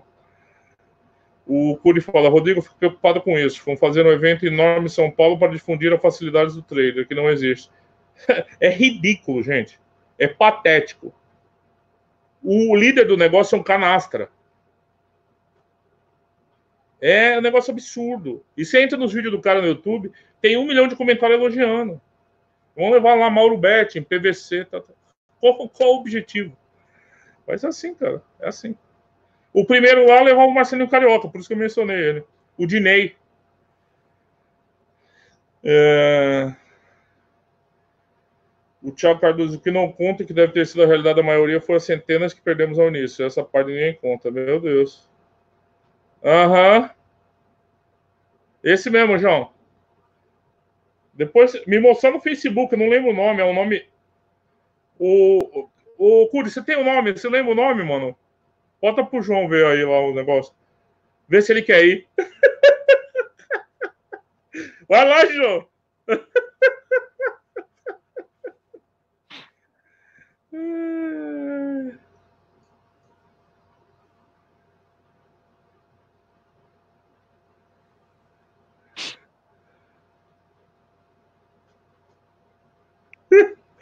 o João é bom.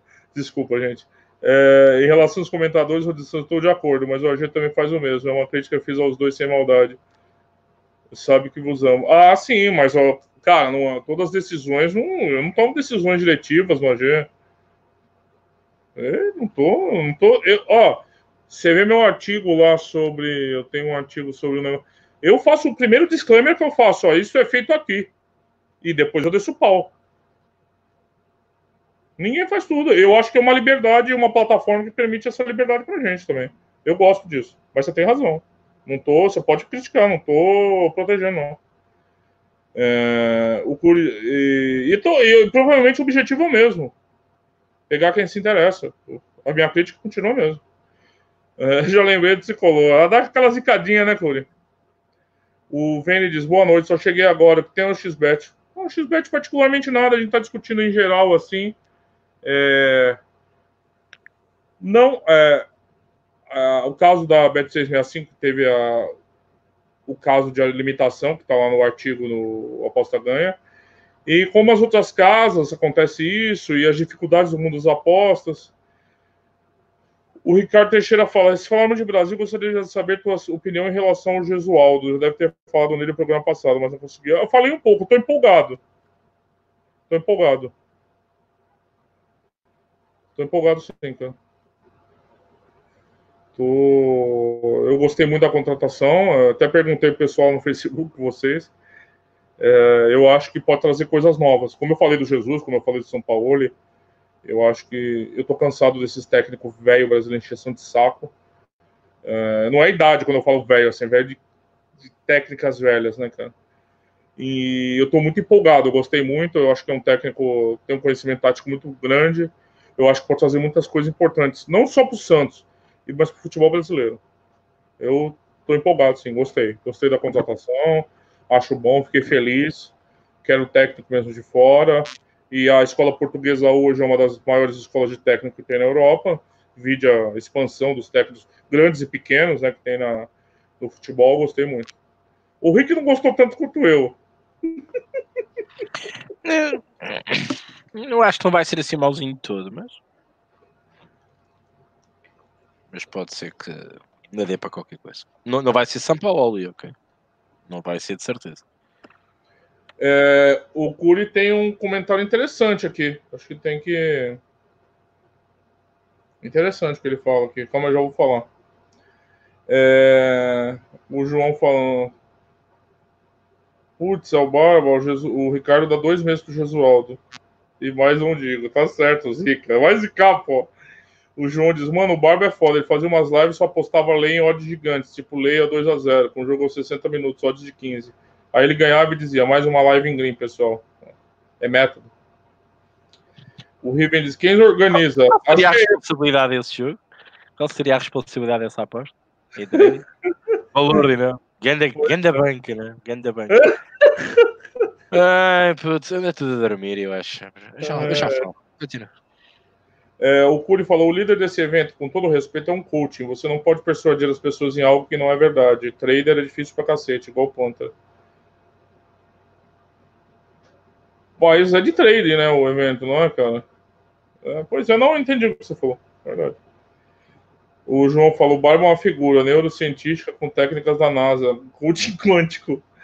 Mas uma coisa precisamos falar, né? ele é faixa preta do Bobó. Se deixar falar, tu pode acreditar. Ah, eu não, né? Mas quem acredita é o que eu falo. É o que eu falo.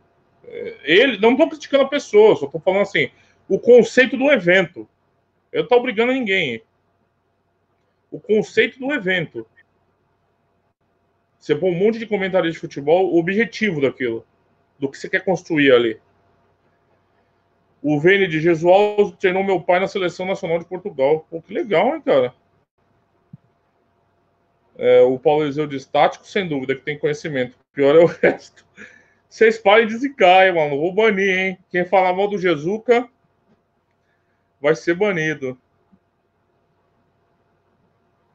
É, o Inácio também, no Havaí. Ninguém desse lembra. Isso daí ninguém fala, né, o Miguel? Caximira diz: Rodrigão, preciso da tua opinião. Danilo, Theo, Netuno, Malta do Quero Postar são projetos bons? Em que aspecto? Que aspecto, Caximira? Luiz Vira, Gesualdo é bom se for para postar em jovens. Vai precisar, Luiz. Vai precisar que o Santos não tem dinheiro. O Ricardo falou isso porque ele é o oposto do Jesus São Paulo. Ele é muito equilibrado, muito velho e passado, na opinião. É uma opinião parecida com a do Rick aqui. É, vão apostar em NBA? Se sim, além das dicas do site, com as vossas apostas. Ó, tem dica nos dois sites de pessoas diferentes. O Douglas. E tem o Ricardo aqui que é de NBA. Cobra ele aí, mano. Cobra ele aí. Olha aí, ó, o Ricardo já deu as tips aqui, ó. Nem precisa cobrar, pô. É, o Paulo diz que Gesualdo fica lá no, dificilmente ficará no G4, sinceramente não acredito. Precisam dar peças, né? É o que eu falei aqui com os amigos cientistas. O, é, milagreiro não existe né? Você traz o cara, você precisa dar alguma coisa, né? Senão, pô, pô, se vira aí, ó, com, esse, com esses carnistas aí. Pô, o cara não é Milão, não é Jesus, caramba. É, precisa dar peças. Eu espero que o clube dê peças ele. Não muitas que a gente não tem dinheiro, mas que dê peças. O Jossá, boa noite a todos. Vamos dar o like. Obrigado, Jossá. Ó, o Chico deu mundo aí. Rodrigo, não zico. Juju e Santos campeão no próximo ano. Pô, só 2021, Francisco? Conteúdo sobre apostas. Vale a pena perder tempo a ouvir o que eles têm a dizer? Putz, cara, uma pergunta. Vamos lá. É, eu acho que você pode sempre tirar alguma coisa boa de tudo, né? É, o último eu não gosto muito. Netuno não acompanha o trader, não sei. Mas é, não sei, às, vezes que eu vi alguma coisa ou outra em vídeo, me parecia muito como o Sérgio falou, o IML do negócio, né? Mas nunca fui em curso presencial, nunca o irei, então também não, não me empolgo. O Theo, Rick, eu acho que já me falou alguns vídeos, eu também não acompanho. O Danilo tem coisas que você pode aproveitar algum conteúdo, sim. Algum conteúdo. É, Agora são todos que comercializam coisas, né? O direito deles. É o que eu falo aqui. O interesse do vendedor, e eu falei na palestra do Danilo lá, o vendedor, é, eu falei lá, eu vou fazer uma palestra para os apostadores, não para os vendedores. Né, a gente precisa ser, eu acho que antes de vendedor, apostador. É, eu já falei isso várias vezes aqui. Eu penso as apostas como uma filosofia da praxis. Eu estou vendo cada vez mais muitos pseudo-teóricos que não têm a praxis comprovada. Você, Cachemira, aposta e você tem registro, tal, você sabe que apostas precisam da prática. Então, acho isso fundamental. É... O, o, João fala. Ah, calma aí, calma aí, calma aí. É mais o mesmo, teoria das tretas. É, então, não sei se é treta, né? Chamar, mas é, você, eu preciso, você precisa ter muita ressalva, eu acho. Somente dependendo do que você espera. Você não, cara, você não é aquele cara que digitou após esportivas hoje no Google e vai consumir qualquer conteúdo, né? Você tem um. A tua barra é muito mais alta. Então. O Sandro Costa diz: cuidado com Jesus na próxima época, não se empolguem, tomara que vá mal. o Ricardo disse que é jogo muito perigoso ali. O João tá investindo no cara da NBA. Ele dá várias linhas aqui, ó. Pega as linhas do João que são sempre boas aqui, ó. Free. Ele paga, a gente pega de graça. Essa ação de hoje, ele é bem lucrativo com quase duas mil tips, ó. Duas mil tips é, é fruta, como vocês dizem. O Lázaro gosta do Theo aqui, ó. Uma opinião de uma pessoa que acompanha. Ele gosta do que. É, cara Jesus não faz a próxima época, sendo epa, hoje vocês estão. Ana Simões, boa noite a todos. É isso aí, Rick, tudo lido aqui. Ok. Bom, para não estar aqui a perder mais tempo, seguir também um bocadinho para os tipos, é, vou fazer assim um, um ligeiro balanço daquilo que foi falado, dar a minha opinião um bocadinho sobre tudo e corremos logo para, para as tipos. Eu, eu às vezes fico um bocado até triste, porque às vezes nós andamos aqui em missão atrás de missão, eu e o Rodrigo, a batalhar mais no mesmo. Uh, alertar-vos para esses esquemas, alertar-vos para, para que estas coisas acontecem. Eu ando aqui há meses e meses e meses a dizer que, que, as casas andam-nos a limitar, uh, falo, das, houve aquela discussão aqui, ah, prefiro a BetClick e a BetPT, também vos limitam, meus senhores, estou farto de dizer isto, também vos limitam, vocês, eu já vos disse, já vos disse, se vocês fizerem as contas numa determinada casa em Portugal, eu não vou voltar a repetir isto. Está lá, procurem, pá, estudem. Vocês também têm que ter trabalho. Eh, porque já não adianta estarmos aqui a dizer sempre a mesma coisa. Porque já vi que também a mensagem não passa. Não sei porquê, a mensagem não passa. Se vocês ganharem um euro por dia, daqui a 90 dias vocês estão limitados. Um euro por dia. As contas que eu fiz são estas. Se batem certo ou não, logo verão. Os algoritmos das casas internacionais, B35, um XBET, seja do que for, venham com as teorias por A mais B de que, ah, se eu apostar em odds de 1,75 a 2, se eu só levantar 200 e 300 euros, ok, levantas 200 e 300 euros, tu estás 6 meses a levantar 200 e 300 euros, mas não estás um ano, nem estás 2, nem estás 3, nem estás 5. Mas se levantares um mês 5 mil euros, ou 6 mil euros, ou 3 meses 5 mil euros, só apostas 3 meses. Isto é tudo muito relativo, meus amigos. Teorias, toda a gente as tem mas ninguém tem a certeza de nada. Assim que vocês caem no radar, assim que vocês caem no alarme da casa de apostas, vocês estão feitos ao bife. Seja ela na B365, na 1xbet, na esbardalhabet.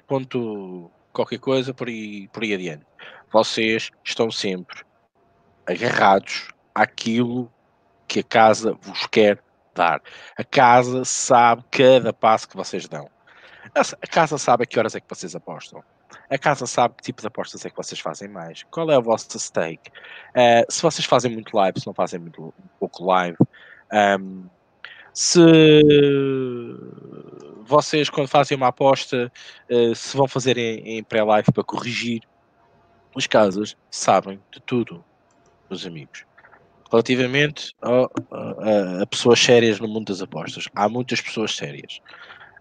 Um, tirando o Rodrigo, como é óbvio, uh, seria aqui até um, um, gap da minha parte não falar dele. Uh, falaram em vários personagens, uh, neste caso especialistas, um, e deram o nome aqui. eu, sinceramente, na minha opinião, um, vou dar um punter e um, e um trader que eu considero que para mim estão dentro do, dos limites do aceitável.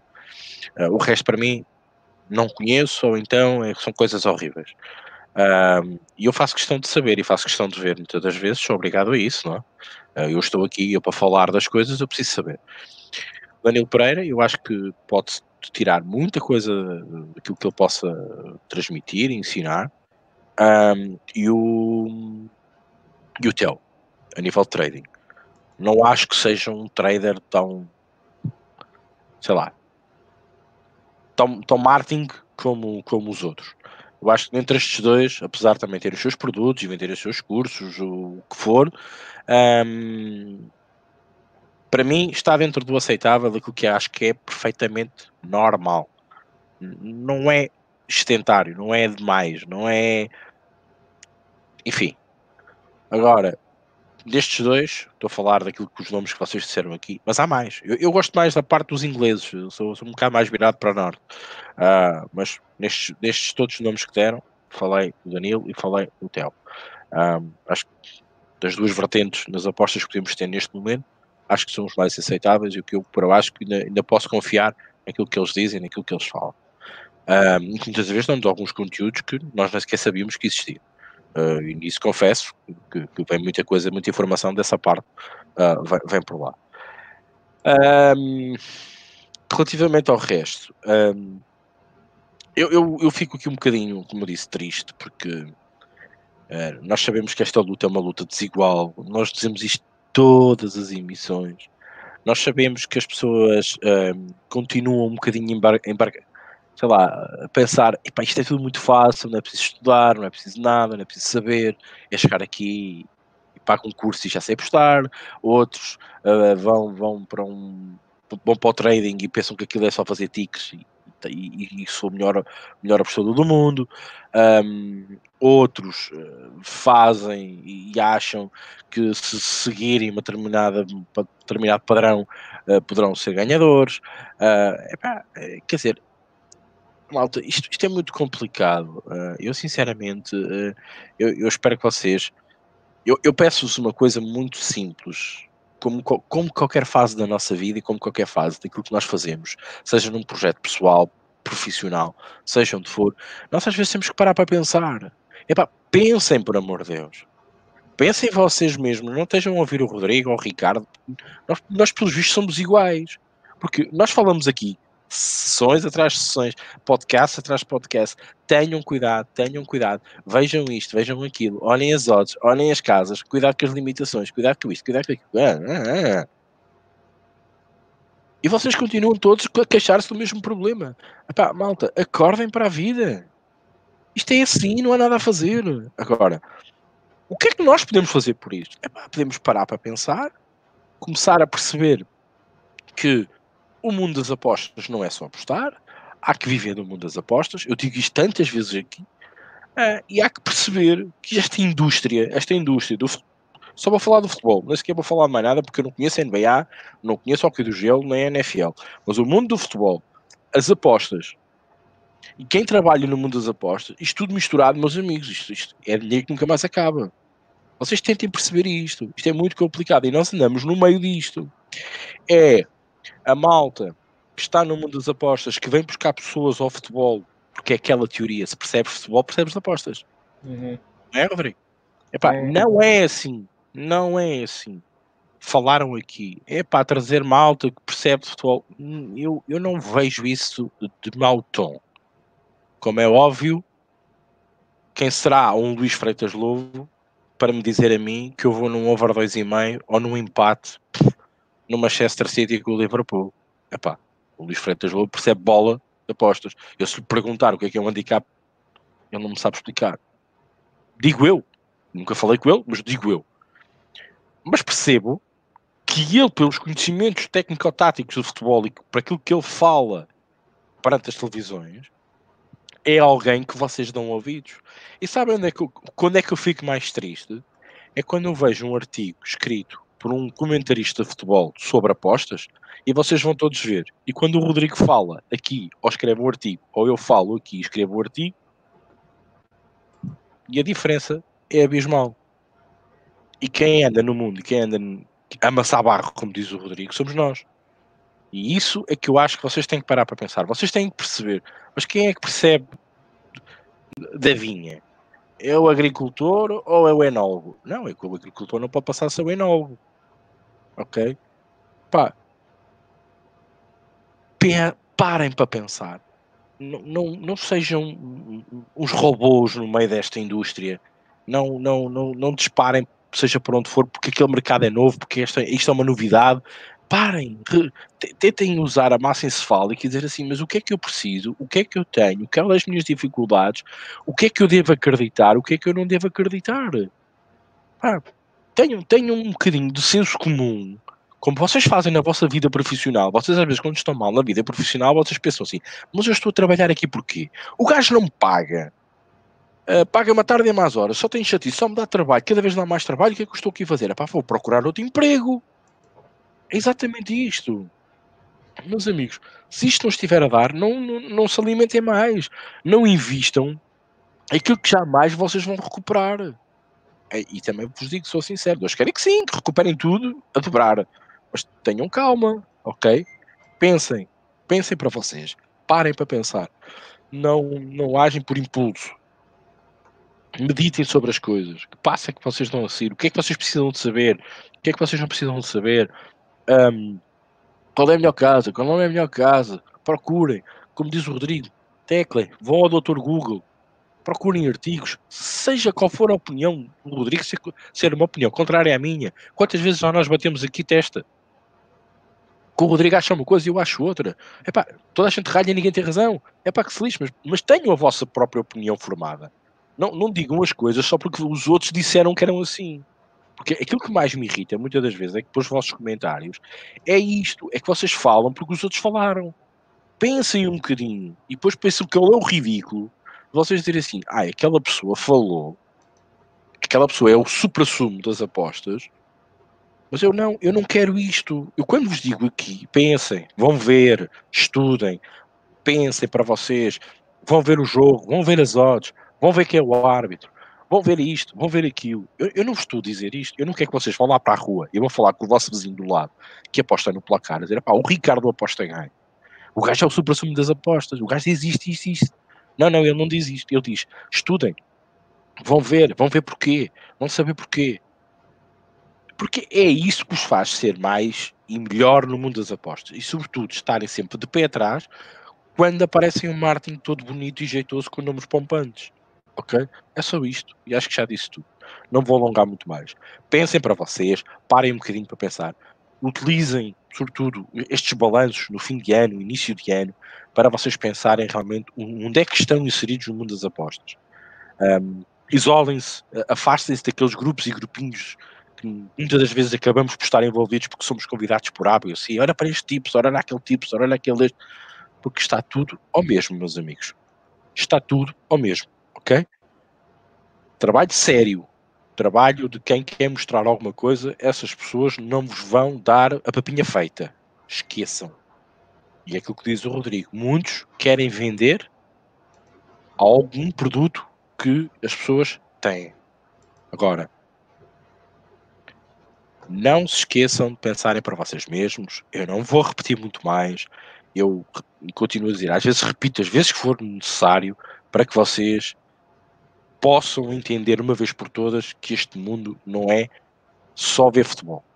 Esqueçam isso. É muito complexo, é, é, é cada vez mais complexo.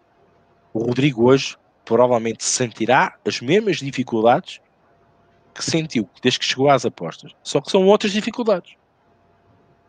Mas o sentir a dificuldade é a mesma. Não está preocupado em saber o que é que é um over 2,5 um handicap porque já domina esse conceito. Mas provavelmente deve andar com dor de cabeça a tentar perceber como é que ele pode extrair valor até estar expected goals numa equipa. Eu só mudo, eu só mudo o problema. Não, esse, esse não, conceito final eu ainda estou aprendendo. Epá, e eu também. Eu, eu passo muitas das vezes informação ao Rodrigo daquilo que eu estudo também. Também eu estou a aprender. Vocês só mudam o nome das coisas, porque o problema está lá todo. E continua a ser. E amanhã vai ser. No, vamos perceber o expected goals, mas não vamos perceber outra coisa que vai aparecer. Neste momento, o, o punter é tão dedicado que neste momento quase que já precisamos saber de esquemas técnico-táticos. para perceber como é que as equipas encaixam, como é que se vão encaixar. Temos, temos que estar aqui com os jornais esportivos online, temos que estar com os twitters. Temos... Reparem nas ferramentas que nós temos para conseguirmos estarmos à frente das casas de apostas. Parecemos máquinas qualquer dia. É possível, ok? Calma, relaxem. Gozem também um bocadinho este mundo. Joguem pelo gosto, sem pressão alguma. Não metam na cabeça que vocês vão para isto e vão ser todos milionários. Porque, meus amigos, milionários de apostas, uh, eu só vejo um de Ferrari uh, e agora até faço assim uns reclamos engraçados. Nem percebo é que foi um panorama que mudou assim tão, tão, tão, depressa, tão depressa, mas são todos encostados ou estão todos encostados a algum produto. Seja ele Betfair, seja ele outra coisa qualquer. Estão sempre encostados a alguma coisa. Por isso, pensem um bocadinho para vocês, está bem? Um, e acho que mais uma vez, eu e aqui o Rodrigo fazemos e temos esta liberdade também uh, de fazer aqui um bocadinho de serviço público para o mundo das apostas, que é aquilo que, que, nos permite também estar neste podcast um pouco mais à vontade e podemos dizer aquilo que nós pensamos. Continuo a dizer, os artigos do Rodrigo e os meus artigos uh, são muito, e, e, o Rodrigo diz isto muito bem. Ele foi para cima do palco e disse logo, a primeira coisa que disse, eu estou aqui para falar cara a cara com o apostador e eu muitas vezes nos meus artigos, quase neles todos, digo assim: esta é a minha opinião. Não passa da minha opinião. Até porque nisto eu estou a salvaguardar a posição do Aposta Ganha. O Aposta Ganha é uma marca, é uma empresa e está defendida. Ora, é minha opinião e nós temos a liberdade de dizer a nossa opinião e respeitam a nossa opinião e, e, e o Aposta Ganha gosta que o Rodrigo dê a sua opinião e eu também. E é só isso. Por isso é que eu começo todos os meus artigos a dizer esta é a minha opinião. Esta é a minha opinião. Esta é assim que eu penso. É a minha, é, vou pôr por tópicos.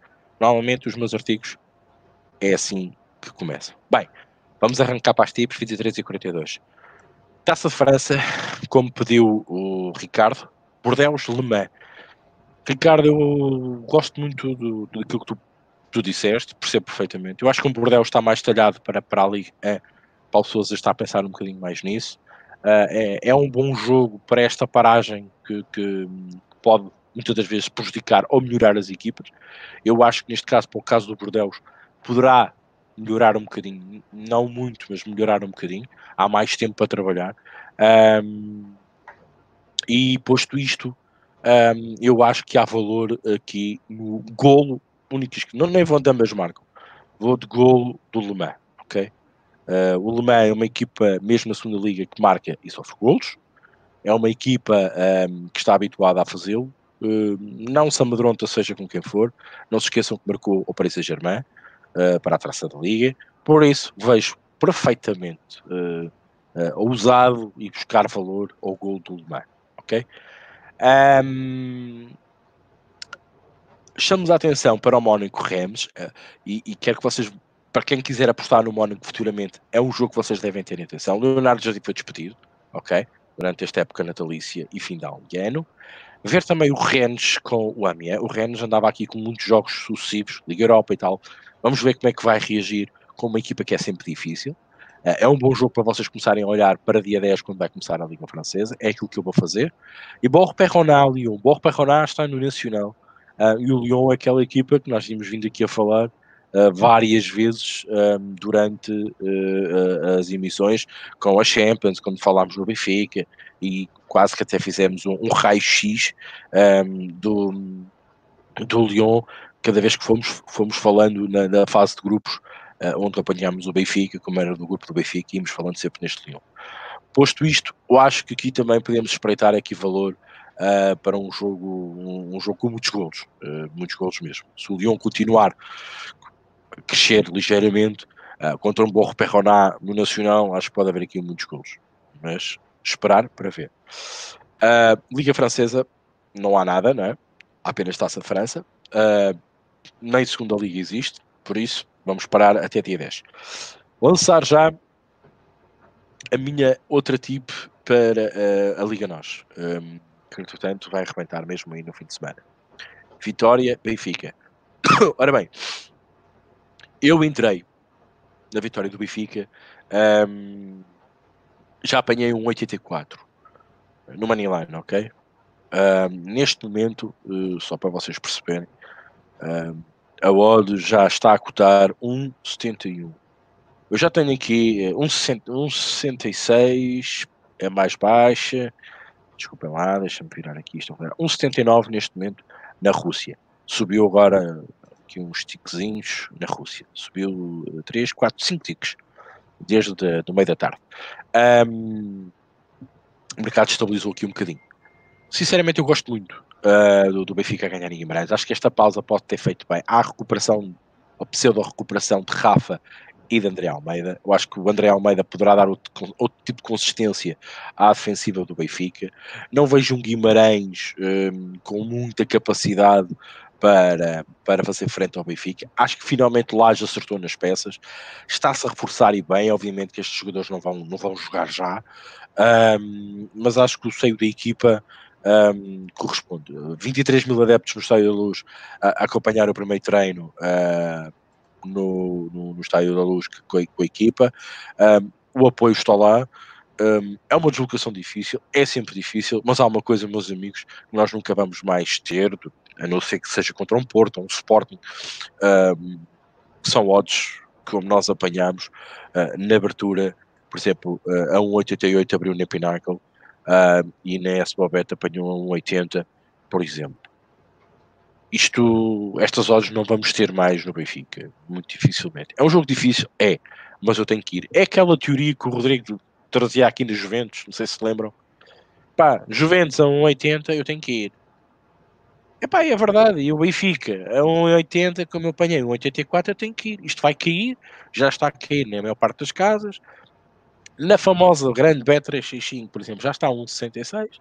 Caiu desde o meio da tarde, desde a hora do almoço, uh, 10 ticks, 19 ticks. Que o 19 ticks, pá, significa que a Public Bet realmente também está aqui, está, está a trabalhar aqui um bocadinho, ok? Um, não, não espreitei outros mercados, já estão a falar aqui ambas marcam. Eu até posso acreditar que sim. Uh, eu acho que a equipa do Benfica, por essa question mark, eu não sei se evoluíram defensivamente ou não, um, mas eu acho que isto é uma, é uma é uma closing line value de valor. Eu acho que provavelmente quando formos chegar ao, à altura do jogo, onde aquela malta que vai entrar toda pela, pela public bet, é o Benfica vai jogar, o Benfica ganha, esta odd vai descer ainda cada vez mais. E nós quase até quase que podemos vender, se o Benfica fizer um gol cedo, nós quase que a vendemos que o Benfica ganhar um zero nos primeiros 15, 20, 30 minutos uh, e, e, e, pode até correr bem e, e nem precisarmos no final do jogo. Eu acho que isto é uma boa, um bom exemplo da odds de abertura contra uh, as Closing Line Velas. Mas pronto. Fica a minha tip para o Vitória de Guimarães Benfica. Relativamente uh, ao, ao, clássico, né, Sporting Porto. Bem, primeiro, falar que é o primeiro jogo a sério, bem a sério de Silas. Um, Sérgio Conceição é um bocadinho mais habituado a, este, a, estes, a estes jogos. Um, eu, houve uma coisa que eu ainda não consegui. Eu acho que está aqui o, o Fernando Souza. Fernando, ajuda-me uma coisa. É no Natal ou no fim de ano que há o treino aberto uh, do Futebol Clube do Porto? Eu precisava de saber disto e ainda não consegui parar para, para perguntar a quem direito, porque era fácil, tu sabes que era fácil por saber. Um, mas já pergunto aqui, já que estás aqui e também ajudas-me aqui uh, a, a, fazer o meu raciocínio. Eu, eu achei estranho não haver aquele, aquele primeiro treino como o Benfica fez no Futebol do Porto. Eu agora só não sabia se era no fim de ano, se era no Natal. Uh, e, e, e, Fernando, se és um adepto do Futebol do Porto, ajuda-me para eu perceber. Porque eu tenho ideia que normalmente é o primeiro treino do ano. E esse foi feito à porta fechada. Sérgio Conceição fechou aí no Natal. Obrigado. Um, Conceição fechou um bocadinho as portas, por causa lá está, por causa do jogo. Um, é um jogo complicado, um jogo que o Porto precisa de ganhar. Um, isto também vem reforçar ainda. Um, epá, agora tenho aqui duas informações. Um diz que é do fim do ano, outro diz que é no Natal. Epá, e agora? É no início do ano ou é no Natal? Epá, ajudem-me, que eu também estou baralhado. Ajudem. É no fim do ano, não é, Luís? Que é o, treino, o primeiro treino aberto que, que, os adeptos do Porto vão ao Dragão. Eu também acho que é no fim do ano. Esse, esse não foi feito, isto não foi feito. Para a importância do jogo, acho que é importante salientar isso. Um, mais um ano dizer o início do ano. Ok. Malta, olha, seja o que for, desculpem a minha ignorância, eu não sou adepto do futebol do Porto, eu deveria saber isto, mas eu não sou. Mas um dos dois eu acho que não foi feito. Uh, isso é no fim do ano. Muito obrigado, Luís. Um, não foi feito. Isto chama-me a atenção. O jogo está a ser encarado, muito encarado, para abdicar. Para abdicar. Sim, é no Olival, mas eles podiam ter treinado ao Dragão, não quiseram ir, certo, Fernando? Mas não foram lá. Para abdicar de uma coisa, de um marco que eu acho que é um marco importante na vida cotidiana de um portista, um, eu acho que o jogo está a ser encarado mesmo com, com altos níveis. É como se fosse uma Champions ali. Eu acho que o Porto aqui pode ter uma vantagem. Uh, experiência Sérgio Conceição, equipa muito mais experiente, a jogar melhor. E do outro lado, a única coisa que nós podemos ter é a irreverência do Silas e a irreverência da equipa do Sporting, que aqui e ali, de vez em quando, vai mostrando um bocadinho as garras do Leão. É? posto isto, eu acho que tem muito valor aqui um, as odds para o lado do futebol do Porto, apesar de jogar em, em Alvalade. Uh, eu a 2-13 no Moneyline para o Porto ganhar, o Porto precisa mesmo destes 3 pontos é uma maneira de fazer pressão. Atenção que o Benfica joga primeiro em Guimarães. Um, e o Benfica vai ter que ganhar este jogo. Porque um, dos, um, um daqui dos principais, vá, digamos, candidatos ao título, pode escorregar ao Porto ou ao Sporting. É importante que o Benfica ganhe, o que também me faz ir na, na aposta do Benfica, ok? Um, eu acho que há valor aqui para o lado do Porto, mais para o lado do Porto do que o Sporting. Agora, uh, Sérgio Conceição gosta muito deste tipo de jogos, acho que está concentradíssimo, está muito preocupado com este jogo. Um, e depois também há outra coisa que eu tenho aqui um bocadinho medo neste jogo. É o Sporting mal se fala disto. A gente olha para as notícias do Sporting, neste momento, o que, qual é as principais notícias do Sporting? Varandas e a sua capacidade de liderar o clube, uh, Alcochete, uh, uh, a questão financeira do clube, contratações não se fala muito, uh, Silas, questão que agora até por causa do treinador do Braga, uh, treinador ou não, com, com, com o certificado, fala-se muito de Bruno Fernandes, para sair, para sair, para sair, é só por aí. Isso assusta-me, porque eu acho que o Sporting pode trabalhar mais tranquilo. E se alguém que vai entrar neste jogo, eu acho que a pressão é igual, estes jogos são vividos assim, mas na parte de fora de quem olha para este jogo é a pressão aqui está do lado do Futebol Clube do Porto. E não se esqueçam do que o Sérgio Conceição disse numa conferência de imprensa que foi nós queremos ser campeões no fim, nós vamos ser campeões no fim. Aquele discurso muito muito assertivo de que vai querer um, vai querer ser campeão no fim do ano. E para ser campeão vai ter que ganhar este jogo, ou, ou pelo menos não o perder. Uh, eu acho que há valor aqui uh, para o lado do, do, do Futebol Clube do Porto, mais do Sporting. Mas tenho medo desta passividade, desta menos pressão exterior, jornalística, televisiva, os mass media, como vocês queiram chamar, parece, parece que o Sporting não se passa nada, está tudo ali calminho, só se fala do Bruno Fernandes, assim, da questão financeira, do Varandas, das claques, do Alcochete, pá, não se passa mais nada, não se passa mais nada, e isto assusta-me, isto assusta-me, porque esta, esta, este menos, a menos atenção, às vezes obriga-nos a afastar um bocadinho, ou darmos o foco, para, neste caso para o Porto, e não, e não para o Sporting. Isto, isto às vezes pode surpreender um jogo sobretudo em Alvalade. Por isso é que eu não tenho uma tipo ainda formada para este jogo. Continuo a achar que acho que há mais valor para o Porto. Um, pelo estado da equipa, aquilo que o Sérgio Conceição foi, foi, tem vindo a fazer, pela ambição do, do, do, Sérgio Conceição, e até porque também não há aqui muito margem para erro. Né? E a questão é se o Sérgio Conceição e a equipa do Porto vai conseguir uh, surpreender um Sporting que está calmo e tranquilo, entre aspas, sem qualquer pressão, pelo menos aí dos massos mídia, da, da pressão da, da, imprensa desportiva, a cair muito em cima da equipa. Porque as pessoas, epá, infelizmente, estão um bocadinho a dizer, epá, o Sporting é isto, pronto, está aqui, tranquilo e tal, também não chateia ninguém, não faz moça a ninguém, mas não deixa de ser um Sporting e não deixa o jogo ser em alvalado. Eu acho que esta menos, menos pressão, vá, assim podemos chamar, que é, que este, é horrível estar a dizer isto, pode dar mais handicap ao Sporting até ao fogo do Porto com uma pressão adicional de ter que ganhar o jogo e do Sérgio Conceição ter que responder mais por um jogo destes. Obviamente, se perder este jogo, eu não sei até que ponto o Sérgio Conceição não ficará aqui um bocadinho né, em maus lençóis. Acredito que não saia. Uh, mas há sempre aquela, aquela nuvem negra que está no ar ali no lado do Olival e no Dragão, que se chama Jorge Jesus, está no outro lado do Atlântico pode aparecer aqui a cena com, com, com dinheiro que ele pode cair aqui. Um, e vocês sabem perfeitamente que o, Jorge Pinto da Costa, presidente do Futebol do Porto, uh, gostava imenso de ter Jorge Jesus a treinar no Porto, nunca aconteceu. Mas pronto. Meus amigos, isto é o que eu penso sobre o, o clássico. Um, não tenho muito mais para acrescentar. Rodrigo, sem mais demoras para as copinhas.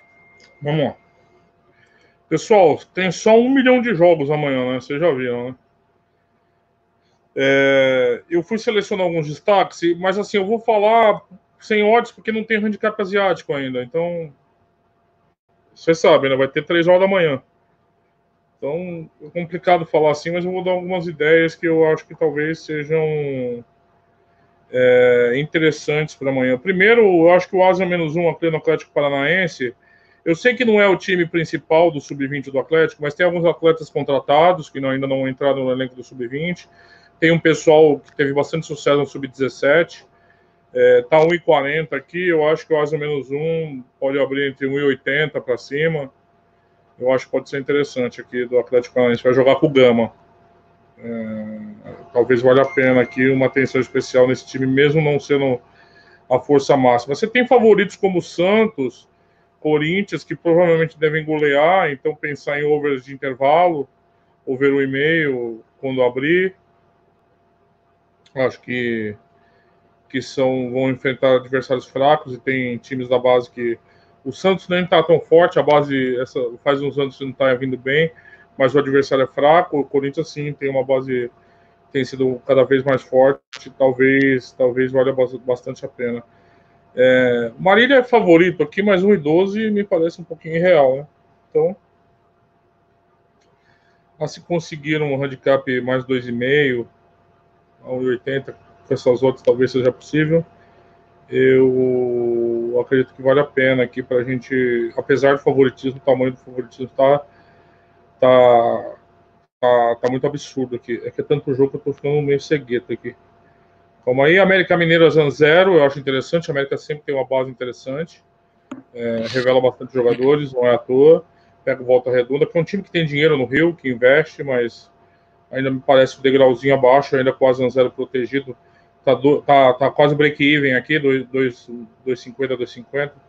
Pode pegar 1,90 o Azan Zero no América Mineiro, que, que eu acho que pode ser bastante interessante. O handicap aqui a favor do Rezende, mais 0,75, pode ser também legal. Não acho que o Rezende mereça esse tamanho de favoritismo aqui. Tem outros gigantes favoritos, como o Internacional, também sempre com uma base forte. Mas é aquilo, as odds é 1.0 tal, o handicap deve abrir menos 3,5, menos 3,75, como aconteceu hoje.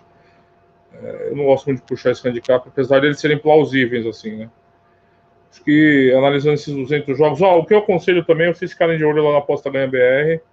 É, a gente tá com. Tem uns chips lá, a gente tá, discute algumas apostas para soltar por lá e algumas análises, então fiquem de olho lá para mais jogos, né? agora não tem nenhum handicap, os moneylines, você sabe que eu não sou muito apostador, não pego muito moneyline, então tem esses destaques aqui, mas é, podem surgir coisas mais interessantes assim durante o dia. Por enquanto, acho que o ABC, o handicap, o América Mineiro, é, os dois, Santos e Corinthians, para massacres, é, mas aí analisar um pouquinho. O handicap contra o Marília também, eu acho que está muito puxado esse favoritismo do Marília. É, me parece opções. O Guarani também achei, se bem que eu, eu queria puxar um 0,25 aqui no 2, esse 0,25 vai para onde, né? Esperava o Guarani um pouquinho mais alto. É, e o Atlético Paranaense, acho que são algumas opções boas para amanhã. Agora deixa eu emendar aqui rapidinho, Rico, que, que a gente já bateu no nosso horário, sobre as apostas da Europa, se você me permite. Eu tô no. Ambas marcam no Roma e Torino, na Itália. Eu gosto que esse time de Torino pode marcar na Roma. E a recíproca é a mesma. É, eu sei que trocou lá o, é, de tudo, mas eu tô no Azanzello do Bolonha contra a Fiorentina. Eu tô no Azanzello do Lecce contra a Udinese. Isso tudo na Itália, né? É, pensei em ambas marcas Napoli e Inter, mas a 1,60 não. Aí indo para Espanha. Eu tô no Azanzero do Valladolid contra o Leganês amanhã. Eu tô no Moneyline do Valência contra o Eibar, em 71 me parece ok para pegar o Valência. Mesmo o Valência. Estou no Asa menos 1,25 do Barça. Sei que é derby, mas acho que no máximo Ralph Loss aqui. E tem uma armadilha que eu tô me sentindo um ratinho olhando para aquele pedaço de queijo na armadilha, mas aquele queijo tá tão gostoso. Eu sei que eu vou me fuder, mas aquele queijo tá tão bom, cara. Que é o Real Madrid a 1,90, né? É... Eu sei, eu sei, mas aquele cheiro de queijo tá me deixando inebriado. Eu não entrei ainda, não sei se eu vou entrar, mas que tá chamativo tá. Eu sei que é a armadilha das casas, como do Mind Games das casas aqui mas é, Real Madrid é sempre chamativo, quase no par lá contra, contra a mulambada da Espanha, né? É, mas ainda não entrei, não. Mas eu tô quase caindo na golpe da ratoeira. Eu sei que é uma ratoeira. Eu sei que eu vou ficar preso naquela ratoeira. Pode arrancar meu rabo, minha orelha, minha cabeça. Mas eu tô com uma vontade louca de comer aquele queijo. Mas é isso, Rico. E a odd? 1,90 quer dizer 92, isso? 92, 92, 95 façam, façam a, a, probabilidade e verão o que é que isso quer dizer. Uh, nem as casas, pelos vistos, ou estão a dar o engodo, ou nem elas sabem que, claro, para que lado é que aquilo vai cair. Uh, e o engodo pode estar aí. É uma questão de perceberem o que, e como e quando. Uh, mas até a própria odd já me diz isso. Bom, meia-noite e dois, nós também começámos um bocadinho mais tarde. Foram estas as dicas, foram estas as nossas ideias. Um, foram também os vossos comentários, as vossas perguntas, um, as vossas dúvidas uh, e também os vossos desabafos relativamente um, ao mundo das apostas, às apostas, às odds, às casas, e só responder aqui ao Vasco Nobre. Ricardo Otto do Bolonense está muito fora da caixa. Eu percebo 6,46, 4,10, 1,50 para o Braga. Há um bocadinho. Uh, não sei se aquele grande treinador eh, fará do Braga melhor do que aquilo que era. A questão é que dados é que tu tens para determinar se esta odd do Braga, ou neste caso do underdog, está assim tão subestimado ou não? Não sabes. Será que as casas sabem mais do que tu? Será que esta odd não está mesmo bem colocada? Será que realmente o efeito de chicotada psicológica vai se fazer sentir neste jogo? Eu não tenho dados do lado do Braga? Tu tens? Alguém tem? Ninguém tem. Ninguém vai saber o que é que este treinador vai fazer ao Braga. Vai mudar o esquema tático? Não vai mudar o esquema tático? Uh, vai jogar mais pausado? Vai jogar menos ofensivo? Mais ofensivo ainda? Pronto, é por aí. Bom, um, espero que tenham gostado deste programa. Uh, foi o primeiro do ano, o primeiro de muitos. Um, e claro, uh, programa atrás programa, podcast atrás de podcast. Vamos sentar aqui trazer sempre uh, as nossas melhores ideias, os melhores palpites, as nossas melhores apostas, as vossas melhores apostas e também uh, os vossos comentários e também as vossas dúvidas. Tentar aqui esclarecer. Atenção, salvaguardo mais uma vez. Ninguém aqui se acha o supra-sumo das apostas, apenas são opiniões muito próprias de alguém que tem alguma experiência neste mundo, muitos até com muitos anos, eu nem tanto, mas uh, o Rodrigo aqui sim com mais experiência do que eu um, mas também com muito estudo, uh, com muita dedicação e também uma coisa muito importante que nós nas apostas às vezes também nos esquecemos, só para rematar, saber ouvir. É importante saber ouvir.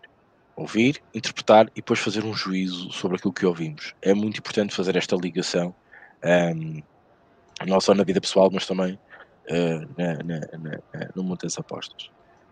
Vou passar ao Rodrigo, depois fechamos a emissão. Mais uma vez, obrigado aos comentários, foram interessantes hoje. Rodrigo. Eu que agradeço os comentários. Você vê, a gente fez quase uma emissão só discutindo ideias, né? É,